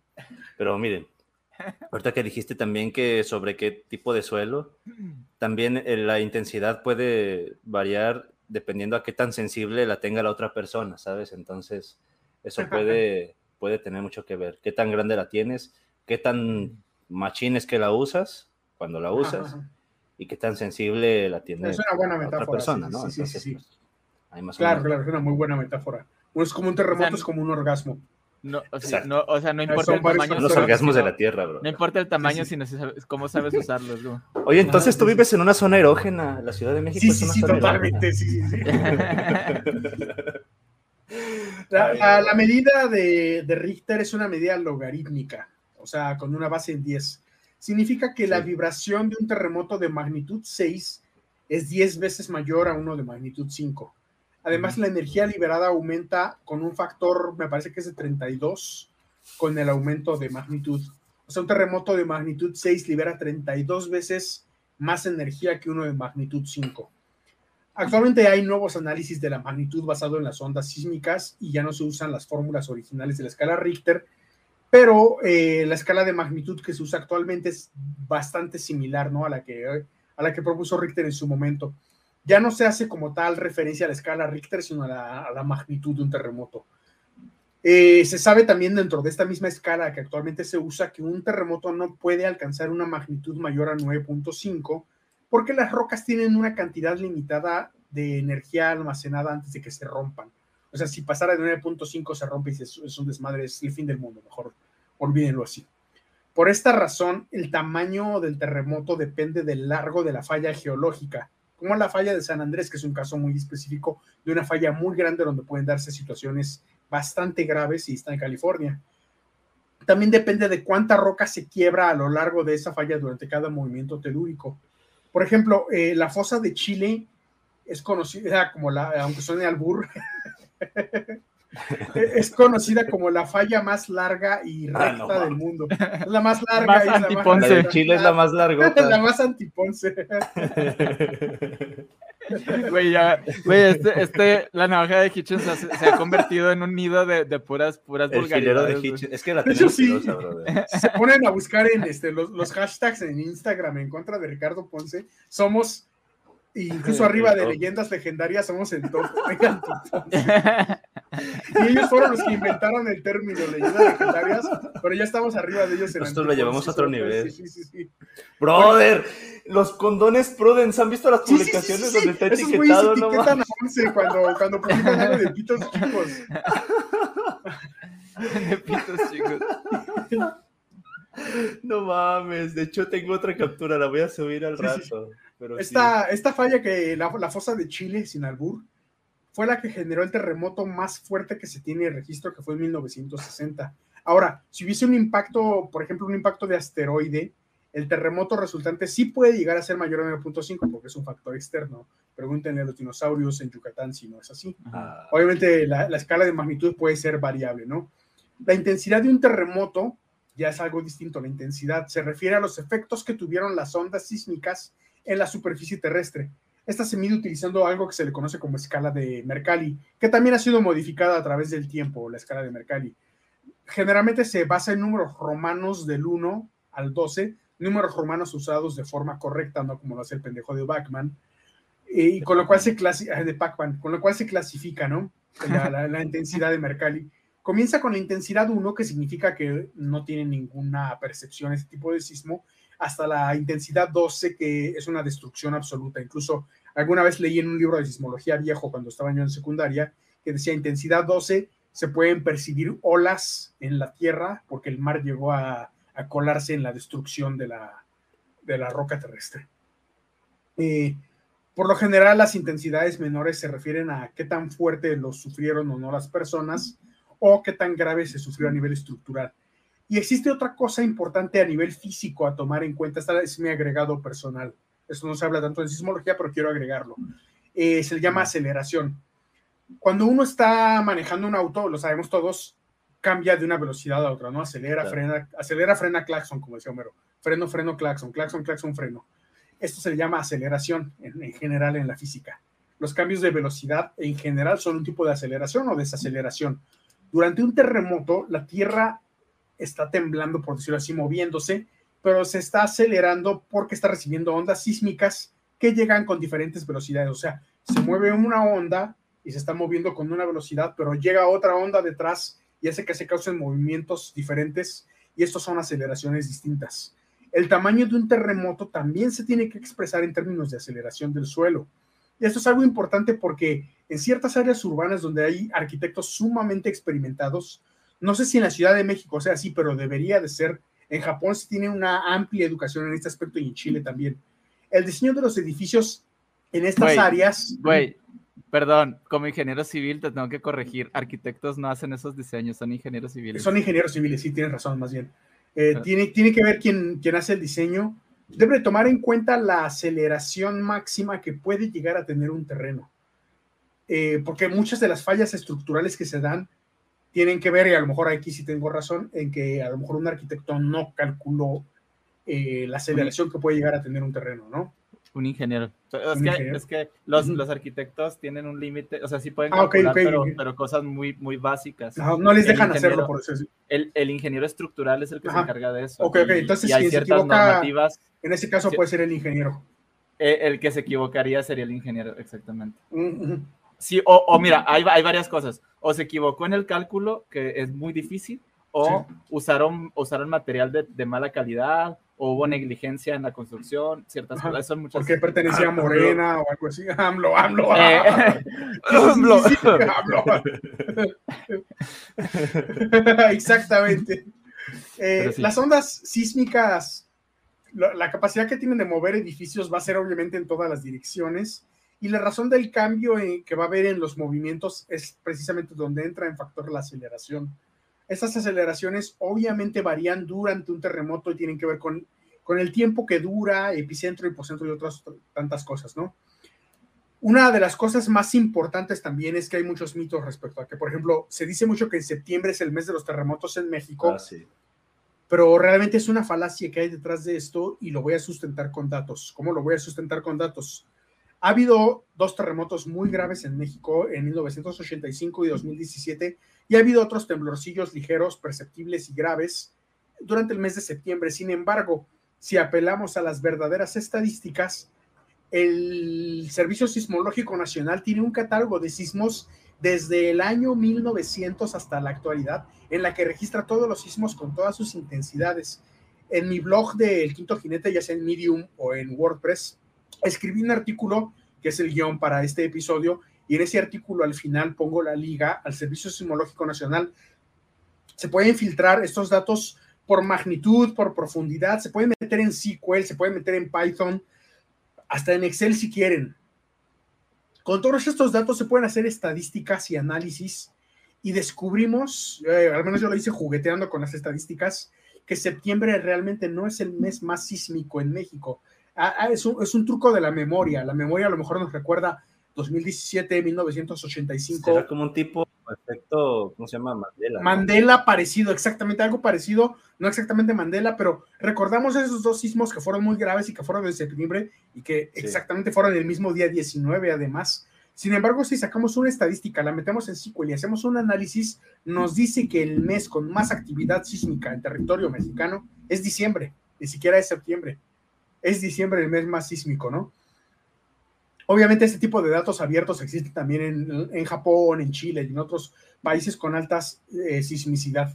Como en algún momento lo decía Carl Sagan, yo creo que para concluir el episodio, él había previsto el fenómeno de la pseudociencia y la superstición como un efecto de, noticias falsas que en el mundo y sus demonios aseguró que equivale a tratar de suplir necesidades de personas que no tienen todos los conocimientos o necesidades incluso emocionales en algún momento que personas que no tienen acceso a la ciencia dejan insatisfechas. Creo que ese es el fundamento detrás de charlatanes como Alex Bachman y todos los, Ricardo Pons y todos los que hemos hablado. Y que, pues bueno, no hace daño acercarse de pronto a la ciencia, no hace daño aprender, no hace daño incluso ni siquiera tener estos errores. Yo, yo recibí un mensaje durante la semana de una persona que es uno de nuestros seguidores, uno de nuestros Patreons, incluso no voy a decir el nombre, no lo quiero quemar, pero él me dijo, cuando yo escuché a Alex Bachman, yo le creía, yo estaba eh, de acuerdo en lo que él decía y me doy cuenta ahora de que es un pendejo. Y está bien, o sea, está bien darse cuenta de que es un pendejo, porque está bien darse cuenta de que la pseudociencia funciona así, llenando huecos, llenando necesidades que uno tiene como ser humano, y de pronto eso es precisamente como conclusión lo que lleva a que creamos que estas cosas pueden ser reales o a pensar que pueden tener cierto fundamento. No, de hecho, eso, es, eso de que te digan que antes creían que este güey eh, decía la verdad y eso, es bueno porque significa que la persona está aprendiendo. Antes, por ejemplo, yo, yo creía que Armando Alducin era alguien que sabía mucho de ciencias.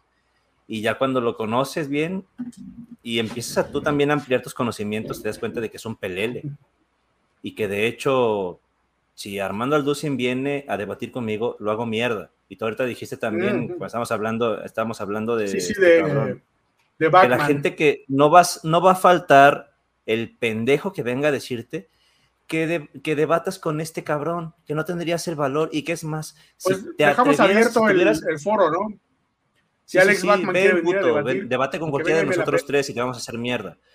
Pero si este, por ejemplo, si esas personas piensan que su ídolo realmente es tan bueno y que en los debates estaría mierda, es porque ellos están todavía muy nublados de la cabecita y hace falta que ellos tengan un crecimiento, pues que, que, aprendan un poquito más, ¿no? O sea, y también creo que es este necesario que, es que, ¿cómo, ¿cómo, lo puedo decir?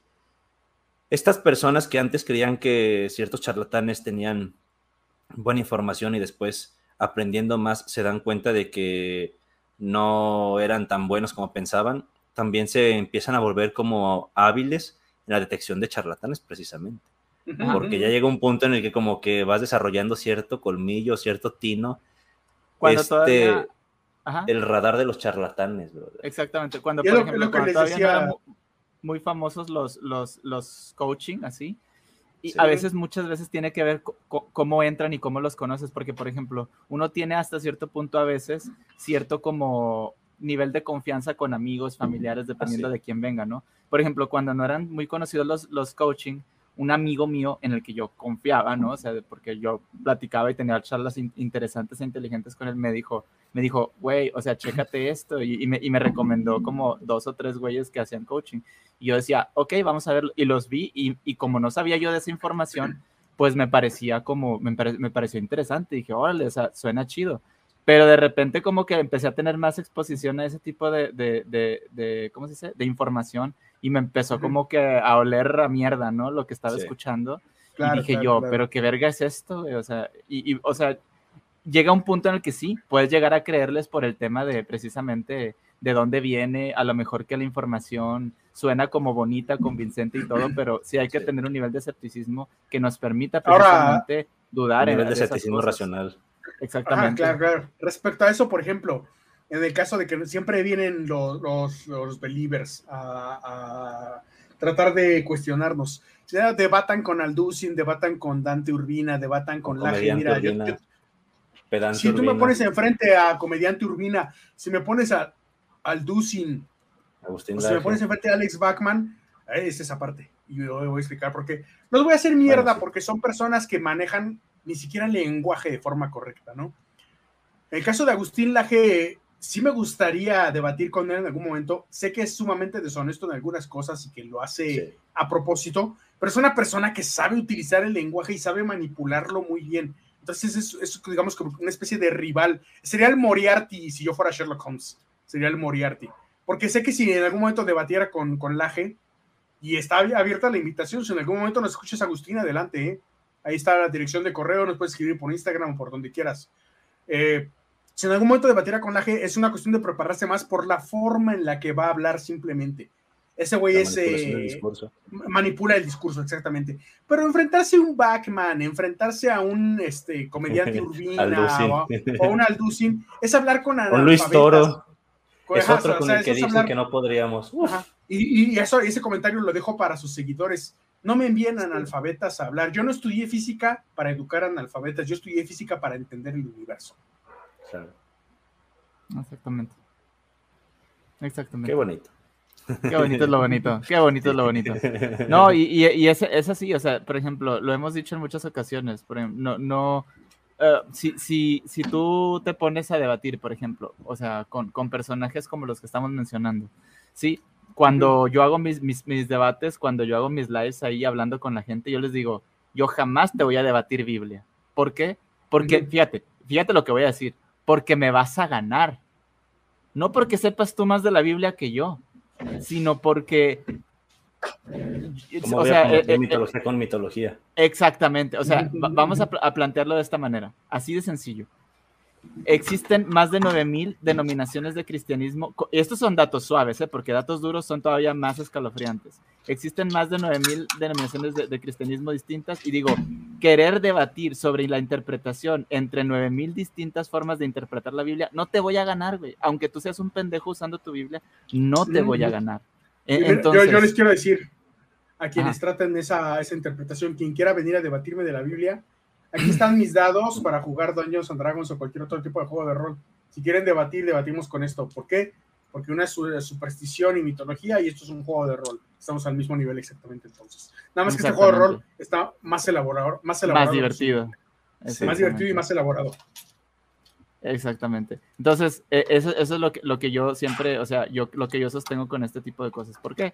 Porque realmente no es, no es, o sea, personajes así, desgraciadamente, ahorita lo comentabas tú, eh, hablando, mm, eh, citando a Carl Sagan, el problema de, de, de y, y, por la razón por la que tienen mucho, mucho éxito todos estos personajes, es porque, y esto es bien fácil de intuir, ¿no? Evolutivamente es lo que nos ha permitido sobrevivir, ¿no? Tratar de darle una respuesta a las cosas. ¿Por qué esto? ¿Por qué se mueve el arbusto? ¿Por qué hay cierta, eh, cierta, por qué el, el ambiente se comporta de esa manera? Oye, empieza a hacer viento como que va a llover, ¿no?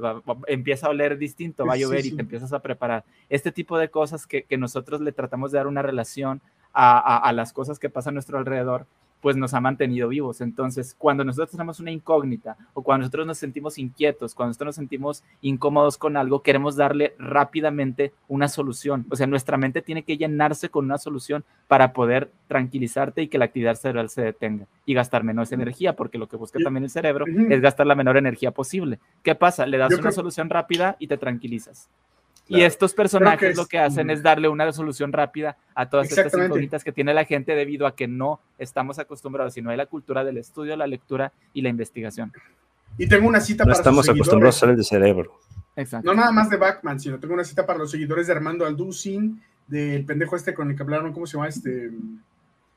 El día que yo no estuve, de que hablaron de esto con, con ah, Urbina. Este, comediante Urbina, eh, Alex Bachman y todos estos pendejos la esencia de la mente pendeja no yace en a quien escucha. No, perdón, no yace en lo que escucha, sino a quien escucha. que es una cita como la de Hitchens. La esencia de la mente pendeja no yace en lo que escucha, sino a quien escucha. Exactamente. Es como la frase de Hitchens, correcto. Oigan, quiero compartirles. me encanta. sí. Quiero compartirles el video donde me descubren como el masón que soy. Ya lo tengo aquí. quien, tenga, este, quien esté administrando el directo puede proyectarlo. Aprovechando que aquí hizo su aparición Ani, bendita seas, a Guatemalteca, porque ella estaba presente aquí cuando estábamos hablando con la señora Acacia. Y de hecho es interesante este comentario que dejaron también aquí, ¿eh? de que Agustín Laje sale hablando de la ciencia como actos de fe. Bueno. Sí, sí, la que acabo de poner en la pantalla. sí. Vale, vale. Pues no sé si pueden ponerme, digo, está ya en espera el, el video. Nada más unos segunditos. Ah, aquí ya lo tengo. Ahí está. Ahí dale, ponlo.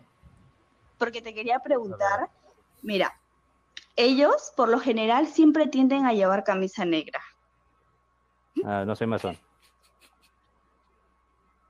Porque incluso hay una canción de camisa negra. Mira, hace poco este, los he visto así a la mayoría. es que no es ilógico, es que de verdad es bien ilógico que una persona en su sano juicio se ponga una camisa negra. Yo pienso que hay algo de bien ilógico. Yo creo que cuando tú haces un cambio, un cambio o algo, eh, surge esto de la y esos y esas señales de la pirámide, o sea, todos esos son gestos masones.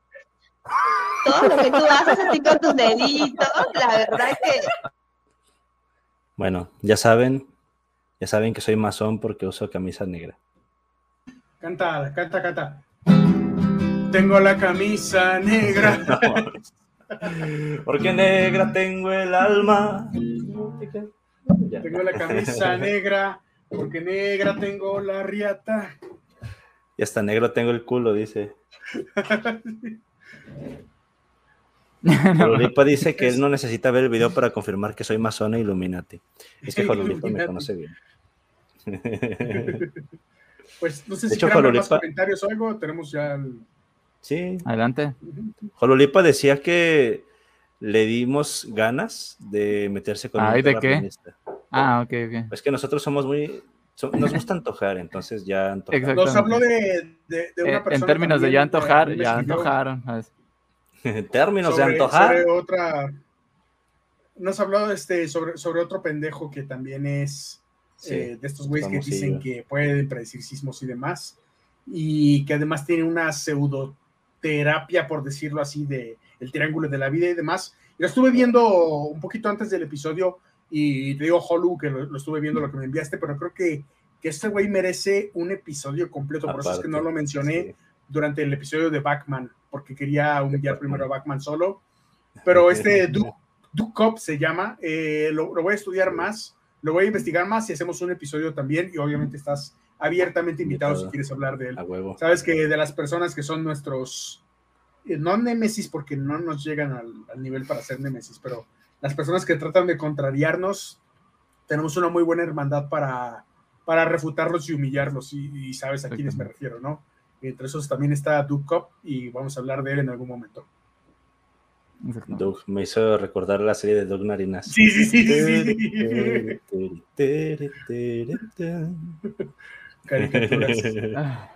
sí. Bueno, vamos a ver. Oye, vi un comentario aquí que me llamó la atención. Pero antes que nada, muchísimas gracias a toda la gente que estuvo comentando. Hubo mucha, hubo mucha este, actividad. gracias a todos. Ajá. Aquí me salió un comentario que quería leer y, poner aquí. Dice aquí Alejandro Andrade. Yo soy homeópata experto y puedo decir que y puedo decir que el un litro de agua con una gota de lejía quita el cáncer. Es sarcasmo, me imagino. Sí, sí, sí.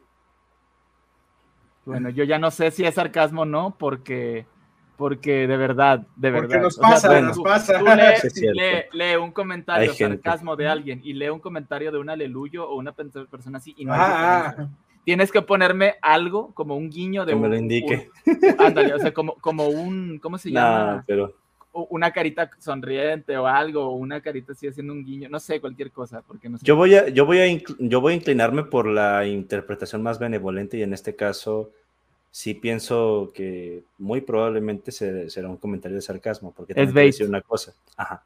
porque también cuando una persona en serio trae estos, estos pensamientos, a veces te trata de explicar en párrafos enormes por qué somos unos pendejos y es que, eh, por qué ellos están en lo correcto al ser homeópatas y demás mamadas, ¿no? O sea, no sé, no sé, no sé. Ahí se me hizo como que más plausible que se tratara de un sarcasmo. Puede estar equivocado, pero bueno, no sé.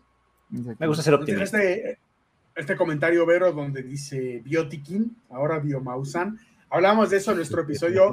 Tenemos un episodio sobre Jaime Maussan que que decíamos en el Te lo recomendamos, te lo recomendamos. A mí sí. me daba un poco de, lástima al principio, pero después de ver lo que hizo con esta pseudociencia de tratar de vender extracto de tomate para curar el COVID, fue así, vete a la verga, hijo de tu puta madre. O sea, estaba chistoso lo de los aliens, me daba risa, me gustan los expedientes X, pero ahora vas y chingas a tu madre así abiertamente, ¿no? Así chingas a tu madre. Madre. No tengo que el teclado, pero. sí. Sí. la guitarrita. Toca un acorde de sol y sobre eso empezamos. Tú chingas a tu madre. Es un sol. Es un sol, pero el sol. Sol, mi menor, si menor y do, y ahí tienes tu. tu ya con eso la, armamos. No, más bien era, era sol, re, Ahí podrías meter mi menor o si menor y luego el do. Pon. Tú chingas por tus pseudociencias y palabrerías. Güey, es que yo ya no puedo pensar en otro. Cuando dices un sol, ya no puedo pensar en otra cosa más que en Es un sol. El de Mario.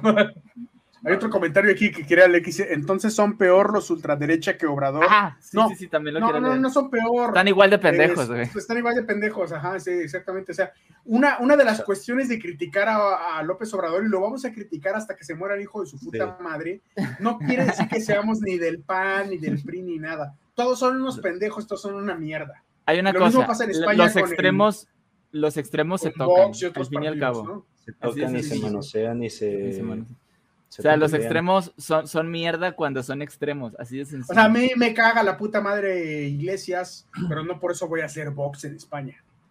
Sí, no. Y lo mismo pasa, no, me caga Obrador y no por eso voy a hacer PRI o PAN. Del frena. Hay que este encontrar, sí, sí, este, Backman es frena. Hay que encontrar un equilibrio en algún momento, ¿no? Siento que, por ejemplo, si, si llega un punto en el que cierto partido está alcanzando demasiados escaños y está llegando a causar un peligro en la democracia de un país, pues voto por otro para causar ese contrapeso, pero no porque el otro sea mejor, sino porque vamos a causar un contrapeso para evitar que este hijo de puta se convierta en un absolutismo, ese totalitarice, exactamente. ¿sí? No, esa es como la elección, no, no es, no es como la elección, es exactamente la elección del mal menor, porque está todo de y pues vas a ver con cuál te chingas menos y esperas no chingarte demasiado, pero pues bueno, a veces está de la verga. Ahora iba a decir algo, pero ya se me olvidó totalmente con eso de los pinches partidos políticos. Ay, muy bueno. que me pase eso, me voy a quedar, Eduardo Barbosa hablando de Alex Bachman, que dice, tiene el cerebro más chico que el pito de Ponce. Aunque aparte de tenerlo chico, tiene un cerebro encima sin las conexiones que deberían, porque más importante que el tamaño es que lo sepas usar. Y bueno, más importante que el tamaño es que tengas las, conexiones este, bien hechecitas. Pero en el caso de este pendejo, ni una ni la otra. Y tampoco lo sabe usar. Exactamente. O sea, aquí es como dije, no importa el tamaño, sino que sepas usarlo, güey. Literal. ¿Mande? No, es que, perdón, dije, eh, pensé en vosotros, que digo, sigo pensando en qué chingados es lo que iba a decir, es que a veces tengo las cosas que voy a decir, se me olvidan y estoy todo el rato pensando en qué iba a decir, qué iba a decir, qué iba a decir. No me acuerdo, pero mi mente está todo el tiempo tratando de buscar eso. Me voy a acordar en media hora, o puede que me acuerde ya que me vaya a dormir y voy a mandarles un mensaje. Ya me acordé, iba a decir esta pendejada, ustedes ya ni en cuenta de lo que iba a decir. Va a decir, ¿quién se atreve a llamarme lento? Lárgate de mi casa, le vas a decir. Saludos también a Heimdall que nos está viendo. Sí. Que me vale verga si estás sobrio o estás borracho. Entonces, pícate el culo si no te gusta mi humor. Como les dije, me vale verga. Yo voy a seguir haciendo mis metáforas sexuales. ¿Por qué? Porque. Es que dijo que, dijo que, no, dijo que no le daban gracia, pero digo, yo entiendo que no ah. te dé gracia y es perfectamente válido que no te den gracia, pero me vale verga, yo los voy a seguir haciendo. Y pues, ¿qué otra cosa les iba a decir? Es que sigo pensando en que les iba a decir hace rato. Ay, del pinche López Obrador iba a decir algo y se me olvidó. Pues que chinga su madre, por eso se resume todo. Güey, ¿qué más quieres? ¿Qué más quieres no, decir? No sé qué iba a decir, vato. El Macus bueno, Agustín Laje es un sujeto sobrevalorado, nos dice aquí José Antonio. José Antonio. Sí, sí, lo es. Donde, ah, donde, dice que la ciencia está basada en actos de fe. Ya, ya, Ajá, ah, no mames. Estaría bien si, si quieres pasarnos el video adelante. ¿Cuál video? Que nos va a pasar el video. El ripadre nos dice que encontró albures en la Biblia, igual, mándalos si, si, si, hacemos memes de eso. Güey, seguramente ¿Cómo es que dice de, de, que encontró a sus amantes con pito de burro? Todo eso. Güey, que, que, que, pene de burro y semen de caballo, ¿qué más? Ah, sí, sí. sí. Un libro para toda la familia, sí. Un libro para toda la familia. Desde los niños hasta los abuelitos pervertidos. Y este comentario final, creo con este cerramos, que dice Eduardo Barbosa. Cuando escucho la canción de Billy Joel, no puedo dejar de pensar en su temazo para esa Procopios. Es que era la idea. Vasco en algún momento en Herejes también habló de la canción, o sea, ese impacto ha tenido. Hasta en Herejes se habló de la canción ya. Tenemos que tocarla cuando nos veamos ahí en. Cuando nos veamos, va a ser. Vamos a abrir con, yo creo, con Master of Puppets. Me la he estado aprendiendo por Stranger Things, la verdad, pero me la he estado. Abrimos con Master of Puppets y cerramos con We Didn't Start the Fire. Sí. Bueno, pues, gente, amigos, eh, colegas, compañeros. Ha sido un placer, como todas las personas de la audiencia, exactamente. Bueno, principalmente a nuestros Patreons, muchísimas gracias por el apoyo, un poquito más allá de lo que todos los demás hacen, sin despreciar que también los demás nos apoyan viéndonos, compartiéndonos, dando like, suscribiéndose si no lo han hecho. Y, ¿Mande? Ah, exactamente, y siguiéndonos en nuestras otras redes sociales. Eh, estuvimos ausentes la, semana pasada, pero ya nos vamos a, regularizar. Pero, ha sido un eh, placer escucharnos y sé que ustedes también piensan lo mismo. Exactamente. Exactamente. ¿Y qué más iba, íbamos a comentar? Yo sigo pensando en qué es lo que iba a decir, brother. Estoy desesperado con eso. Mira, chécate, aquí, esto, esto, es una, esto, es un, este es un claro ejemplo de lo que comentaba. Cuando tú tienes una incógnita en tu cabeza y tienes una duda o algo no te cacha, estás así inquieto. Sí. Si viniera alguien, si viniera un coach a decirle, no te preocupes, esos pensamientos son una, una, son una, una consecuencia de tu inestabilidad, pero tú puedes encontrarlo eh, creyendo en ti mismo. Armando diría, oh, tienes razón, toma todo mi dinero, haz de cuenta. Es más, te chupo el pene, como Ricardo Ponce quiere que si es que, si es que tienes. Sí, déjame chuparte algo, si no, pues te pongo uno y me imagino que es el tuyo, que de verdad tienes Exactamente, uno. Entonces, e, ese tipo, ese tipo de cosas eh, eh, hacen, por ejemplo, la, incógnita, la, la, duda y que nosotros no podamos entender o recordar algo nos hace estar así, ¿no? Inquietos. Pero bueno, eh, ¿Qué más iba a ah, comentar? Se me fue. A mí también ya se me olvidó. me pasa, me pasa. Se llama letología, dice, pero lo busquemos. Vale, vale, lo buscamos en otra ocasión. Pero bueno, muchísimas gracias a todos. Cuídense mucho, que tengan una excelente noche. Hoy sí traje los condones. y ah, recuerden, recuerden, amigos míos, que el gel antibacterial tiene poder. La sangre de Cristo, ¿no? Sí se ven, ¿verdad? Es que a veces se me olvidan, pero ahora sí los traigo. Usen condón, no sean ojetes, pónganse, pónganse el gorrito para que no anden No sean irresponsables, ojetes no, irresponsables. no sean irresponsables, porque luego andan teniendo hijos y este, eh, los hijos hay que tenerlos con responsabilidad. Si los tienes... No los tengan de este, preferencia. no, no, los tengas, no, que los tenga quien, quien los pueda tener, pero que los tengan de forma responsable, no los tengan a lo pendejo y también este no se anden metiendo con menores de edad, no mamen, no sean a San Joaquín del mundo, de los del mundo, y también aguas con las enfermedades de transmisión sexual. Y de hecho, algo como la. algo que me Tengan cuidado con la viruela, que todavía no se sabe qué pedo. Es a lo que iba. Algo que me dolió mucho cuando no anden teniendo sexo con personas desconocidas. Y ahora ya siempre estoy pensando en la viruela del mono, entonces, este, no se puede. Entonces, tengan mucho cuidado. Yo no sé de qué manera podríamos tener sexo sin eh, tener el riesgo de contagiarnos esa mamada, pero, pero pues bueno, cuídense mucho y no hagan las cosas sin protección. No sé. Cuídense mucho. Y cerramos con la frase. todo aquello que ah. eh, puede ser afirmado sin evidencia. Pero la brother. Todo aquello que puede ser afirmado sin evidencia es evidentemente huevo. De hecho, tenemos que, hacer, tenemos que hacer un jingle con esa, con esa frase. no digo producir una canción completa, que sí. Esto, de hecho, me estoy sentando a componer otra vez. Creo que sí, puede ser.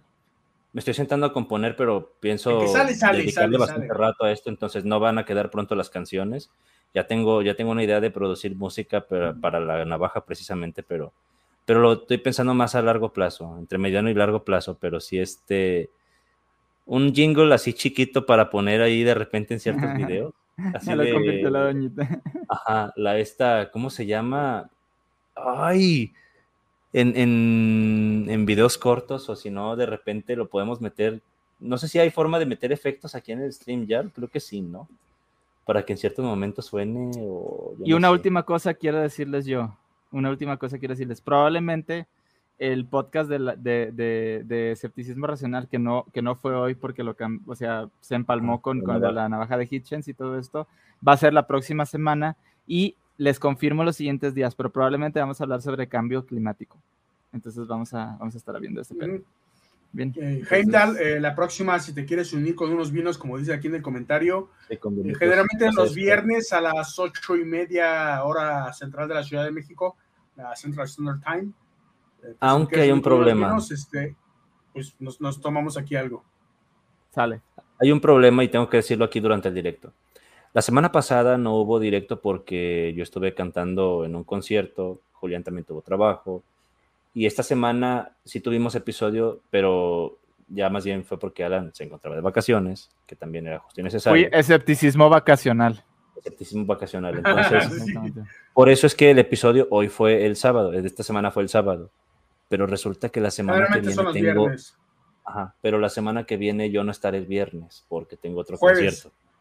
Ah, el jueves. Vamos el Voy a estar cantando. De hecho, gente que esté aquí en Guadalajara, estaré cantando con el coro filarmónico en el Panteón de Belén a las 7 de la noche. Este, no sé, según yo el Panteón, la, única vez que fui, hace un chingo de tiempo ya, tenía una sola entrada, pero no sé si, si haya más entradas o así. Pero ustedes igual van y preguntan, de hecho ahí va a estar la publicidad colgada fuera del panteón, entonces vamos a estar cantando ahí en un cementerio, procuraré grabar y subiré algún fragmento ahí al Instagram de la navaja también.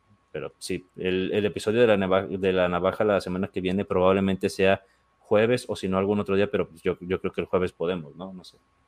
Ahí nos ponemos de acuerdo. El jueves, yo, puedo, no hay problema. sí, yo también. Bien. Como quiera, les, como quiera les, les, les, vamos a confirmar estos días siguientes. No se, no, no, se preocupen. Sí, me pasa mucho, Jolita. Bueno, pues muchísimas gracias por vernos. Que tengan una excelente, un excelente fin de semana. Y pues nos vemos el, el, el próximo episodio. Cuídense mucho y nos vemos. Ah, mi campana. Faltó, faltó. Desde el cielo cayeron caguamas. Caguamas.